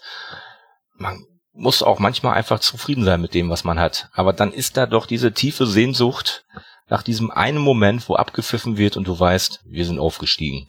Klar. Das, das ist äh, ganz schlimm. Aber ganz ehrlich, ich sag immer, Regionalliga wäre für uns ja das oberste Ding. Also bis dahin und alles andere, das würde nicht funktionieren. Also das kann die Stadt mhm. und das Umfeld, das geht gar nicht. Also Regionalliga wäre, glaube ich, das Höchste, was wir erreichen können noch. Ich möchte aber auch wahrscheinlich, ich meine, sportlich, also so zweite Liga nochmal rumfahren als Fan an sich ja gerne. Aber diese Stadien, die Angst, was man dann am Ellenfeld alles nochmal nachrüsten muss, ich glaube, da wird wieder so viel Atmosphäre auf der Strecke bleiben, da verzichte ich dann doch lieber drauf. Das ist äh, eine Geschichte, die ich auch wirklich mit, mit Argwohn betrachte, auch jetzt was zum Beispiel ein Verein wie der SC Fair, wenn die es sportlich schaffen, haben sie es verdient, Punkt. Aber was muss denn da gemacht werden? Das ist doch Wahnsinn. Ja. Warum braucht man 10.000 Plätze in der dritten Liga, wenn man wirklich davon ausgehen kann? Letztes Heimspiel hatten die 744 Zuschauer. Gut, dann spielst du vielleicht irgendwann als SC Fair gegen Meppen, die bringen 1000 mit. Da bist du mal bei zweieinhalb, dreitausend. Aber die werden niemals ein Stadion mit 10.000 brauchen. So, vielleicht kommt irgendwann der sportliche Abstieg. Wer finanziert das dann auch? Wer, wer hält das Stadion am Leben? Das ist äh, krass. Das haben wir seinerzeit hier bei äh, ähm, in der Regionalliga BV Kloppenburg. Also wir haben auch mal mit RWE gegen BV Kloppenburg gespielt mhm. und vorher die Jahre auch mit Eintracht. Wir waren mit Eintracht da, mit 20, 30 Mann. War schöner, blauer Frühlingsabend, alles gut. Keine Zäune, kein gar nichts. So, dann kommen wir zwei Jahre später mit RWE da an. Und die mussten in der Zeit, die haben da kilometerweise Auflagen bekommen, was die an Gitter aufbauen mussten, was was an an Sicherheit und alles. Das hatte nachher zur Folge, dass die äh, sogenannte aktive Szene das Stadion wirklich nur vor dem am Bierstand geguckt hat weil A, kein Gucken möglich war. Also ich weiß nicht, ob du den Auswärtsblock in Rödinghausen kennst vom Foto. Nee. Äh, du hast, du hast vom Spielfeld nichts gesehen, weil richtig dicke, massive Stäbe. So, was ist passiert? Der Verein konnte die Liga nicht halten und ist auch finanziell einen Bach runtergegangen. Ich weiß jetzt gar nicht, wo Kloppenburg, ich glaube, Kloppenburg ist jetzt auch Landesliga. Warum gibt man diesem Verein nicht mal erst so eine Übergangslösung? Gucken, wie ist es ein, zwei Jahre? Wie entwickelt sich das? Und dann kann man sagen, jetzt müsste aber auch mal nachlegen. Das wäre so, so meine Form. Ähm, würde es rein nach Stadien und Zuschauerzahlen gehen, ja, dann wäre EWE natürlich schon längst aufgestiegen. Das ist so. Das stimmt. Aber das ist halt das Ding mit den Auflagen, ne? Also der in der 1. FC Saarbrücken dieses Jahr in die dritte Liga aufsteigen sollte. Aktuell dürfen sie hier nirgendwo spielen. Also dann müssten sie nach Frankfurt gehen oder nach Kaiserslautern, aber hier im Saarland geht nichts. Ja, und das ist es ja wieder. DFB-Pokal darf in Völkling gespielt werden. ja. Die Liga darf nicht in Völkling gespielt werden. Das, das kann man ja auch gar nicht mehr so vermitteln, finde ich. Nee, kann man auch nicht. Also, und vor allen Dingen, wenn du nachher in Frankfurt spielst, bei aller Liebe, natürlich werden ein paar tausend Saarbrücke noch nach, Fra nach Frankfurt fahren, aber das sind keine Heimspiele. Nein. Das sind jetzt ja in Völkling, glaube ich, auch nicht. Das ist ja eh ein skurriles Stadion da mit, mit einer Seite auf. Ähm, und nach Homburg ausweichen würde auch nicht gehen. Nee, die sind auch nicht drittligatauglich. Da gibt's ja sowieso gerade sehr viel Unfrieden, weil der Verein bekannt gegeben hat, dass man die Drittliga-Lizenz nicht beantragen wird. Unter anderem wegen dem Stadion und dem, was da gemacht werden müsste. Da kommen sich die Anhänger jetzt auch ein bisschen verärgert vor, also verstimmt. Wahrscheinlich würde der Ludwigspark der halten müssen und die Saarbrücker würden dann in der Baustelle spielen. Ich bin am Sonntag mal vorbeigefahren. Der Bereich, was früher Gästeblock war, da ist ja jetzt alles weg. Da ist jetzt schon, man sieht zumindest den Rohbau von der neuen Tribüne dort, wenn man da vorbeifährt. Ich bin mal gespannt. Geld hätte man ja jetzt genug. Ja, Geld hätte man genug und das ist ja eigentlich auch so Saarbrücken oder Kickers Offenbach. Das ist ja auch, da würde ich ja am liebsten auch sofort sagen, kommt rauf in die dritte Liga, lasst uns eine Liga gründen. Weil das sind doch auch diese Vereine, von denen ein bisschen der Fußball lebt. Aber wenn ich überlege, wie lange der Waldhof gebraucht hat, um zurückzukehren, ne, das ist ja auch äh, faszinierend. so, und jetzt haben sie diesen, diesen Flaschenhals geschafft und spielen oben mit. Genau wie Meppen, auch ewige Jahre unterklassig unterwegs. Man muss einfach irgendwann diesen Sprung dritte Liga schaffen, dann, dann, dann ist scheinbar wirklich alles viel einfacher. Wobei die, die schon lange dritte Liga spielen, ja auch sagen, das ist eine Liga. Da musst du ja, gucken, dass du das ganz schnell ja nach oben wegkommst. Genau, das ist ja der Witz überhaupt an der Sache. Also der Viertligist sagt, in der vierten Liga gehen wir tot, der Drittligist sagt, in der dritten Liga gehen wir tot. Äh, ja, woran liegt's dann? An den Ansprüchen oder wie auch immer. Also für uns ist die dritte Liga im Moment die heilige Gral, den wir erreichen wollen. Und äh, für gestandene Drittligisten ist das schon wieder die Pest, die es gilt zu meiden. Also schwierige Geschichte. Naja, wenn du eine höher gehst, eine Liga höher gehst, siehst du halt das Fernsehgeld, ne? Ja, aber das ist ja auch sowas, ne? Das ist ja jetzt in der aktuellen Diskussion dann ja auch so, wenn die Spiele vor leeren Stadien gespielt werden, dann geht es die Vereine finanziell eigentlich gar nicht mehr. Weil diese sich durch Fernsehgelder finanzieren. Und in so einer aufgeheizten Atmosphäre, wie eh grad alles ist, kann so ein Verein vielleicht auch mal nichts Besseres passieren. Ne, bis dann der erste Sky-Reporter wieder auf die Idee kommt und sagt, boah, hier ist ja nichts los. Ein Punkt habe ich noch aus deinem Buch, ja. was ich sehr, sehr interessant fand, das Stadionheft. Wenn ich das richtig verstanden habe, ist es das erste, was es gab in Deutschland? Äh, ich sag mal so, wenn ich das so geschrieben habe, war es das auch. Es ist auf jeden Fall das, was am längsten unter dem, immer noch unter demselben Namen, nämlich kurze 15, äh, firmiert. Das gibt seit Seit 1954. Das heißt, was war, das war bestimmt A4?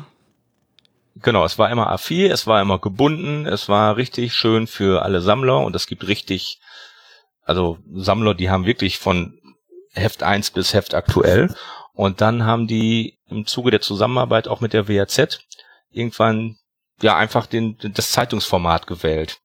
Äh, eine A-Nummer größer, nicht mehr gebunden, eben das, das ganze, die ganze Haptik war halt anders. Und das äh, hat natürlich erstmal wieder zu großer Kritik geführt, weil du darfst ja alles bei RWE außer Dinge verändern, die funktionieren. Äh, dafür gibt es sie kostenlos. Sie ist inhaltlich echt ein Knaller. Also das ist äh, nicht irgendwie nur das nächste Spiel, sondern da sind wirklich Leitartikel drin, da sind äh, ganz viel Information, da steckt ganz viel Arbeit hinter. Ähm, ich habe das Kapitel gerade aufgeschlagen und jetzt weiß ich auch wieder, warum ich mir das notiert habe, weil du schreibst da drinne, dass es das Heft, also dass es sie, das Heft von jeher schon so eine Art Mitteilungsblatt für Vereinsmitglieder war. Ja. Und es einen Vorläufer gab, der schon seit 1927 für die Vereinsmitglieder hergestellt wurde. Ja, genau. Aber wie der jetzt hieß. Wo mich bei mich jetzt interessieren würde, ist das. Ja, aber da kennt man sich wahrscheinlich zu wenig aus. Oder hast du da irgendwie was herausfinden können, ob das außergewöhnlich war, 1927 schon Mitteilungsblätter für Mitglieder zu haben? Ähm, auf jeden Fall. Also äh, man weiß ja darum, wenn man mal so auf nostalgischen Fußballseiten unterwegs ist, dass da schon ganz viele alte Spielplakate und Heftebroschüren, die gibt's ja eigentlich auch schon seit Urzeiten. Mhm. Aber in dieser Regelmäßigkeit gab es das noch nicht. Also das, das zeigt ja auch, dass da schon äh, die, die, die, die, wie heißt du so schön, die Familie Rot-Weiß. Dass das Vereinsleben sehr wichtig immer war. Vielleicht solltest du den Leuten noch kurz erklären, was die kurz, kurze 15 ist. Die kurze 15 hieß im, im, ist eigentlich eine Figur, eine, eines Bergmannes, die immer vorm Stadion stand. Und die ist darauf bezogen, die kurze 15 kommt eben aus dem Bergbaubereich und war die Pause der Bergleute.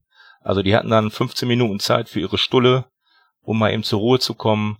Und daher der Name kurze 15, weil passt ja auch, die äh, Fußballpause ist ja auch 15 Minuten. Hm, originell. Also es ist, ist wirklich ein Begriff aus dem Bergbau. Naja, noch mehr Bezüge zum Bergbau? Ähm, eigentlich so bei RWE durchweg. Also das ist ja wirklich auch so ein, so ein, ein Bereich im Stadion, der dann äh, Zeche Hafenstraße heißt, wo auch ganz viel dran erinnert, wenn die früher in den, ihren Kauen, da haben die ja die Bergleute die Körbe an der Decke hängen gehabt, wo die ihr persönlichen Bedarf hatten. Mhm. Das ist dann also da auch vertreten. Es ist, wurde sehr viel gearbeitet mit, mit Steinoptik. Äh, Das ist schon ganz toll.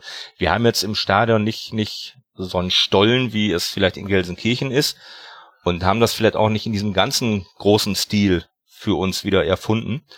Aber äh, es gibt immer kleine und feine Verweise eben wirklich auf, auf die Stadt und die Region. Und das ist auch richtig, richtig schön.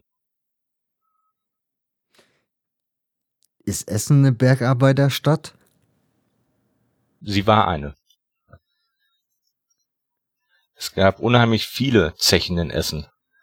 Und äh, es ist eine Arbeiterstadt, wenigstens im, im, im, im Norden dem Bereich. Es ist eigentlich, eigentlich ist Essen ja so eine Stadt, die aus vielen kleinen Städten besteht. Die, die Stadtteile sind doch alle sehr selbstständig.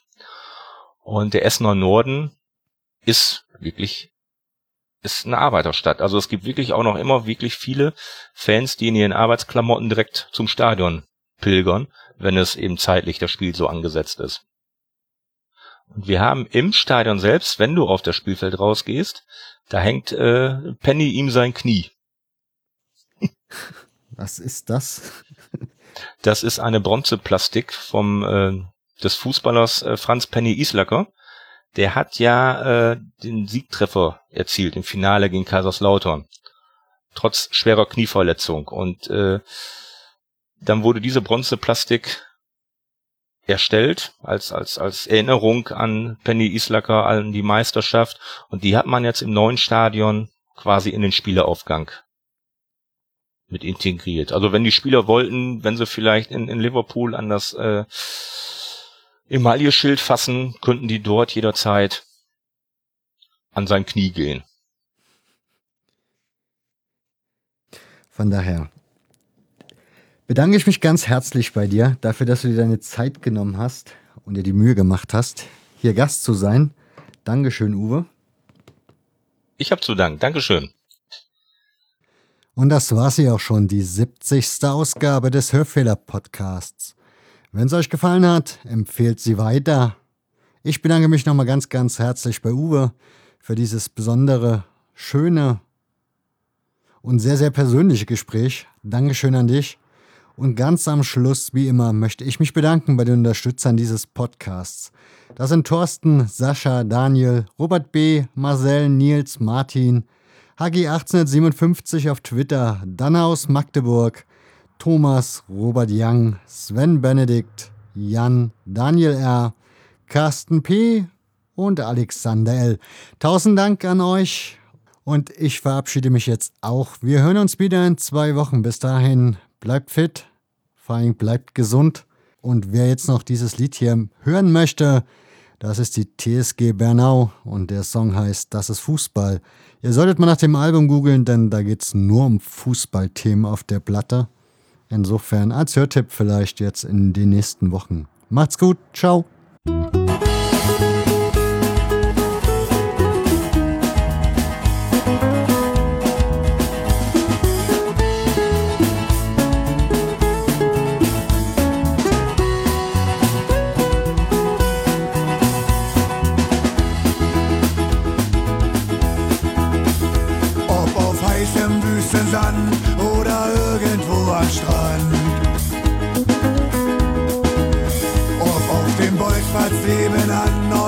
Der Stadt am Straßenrand. Auf Schotter, auf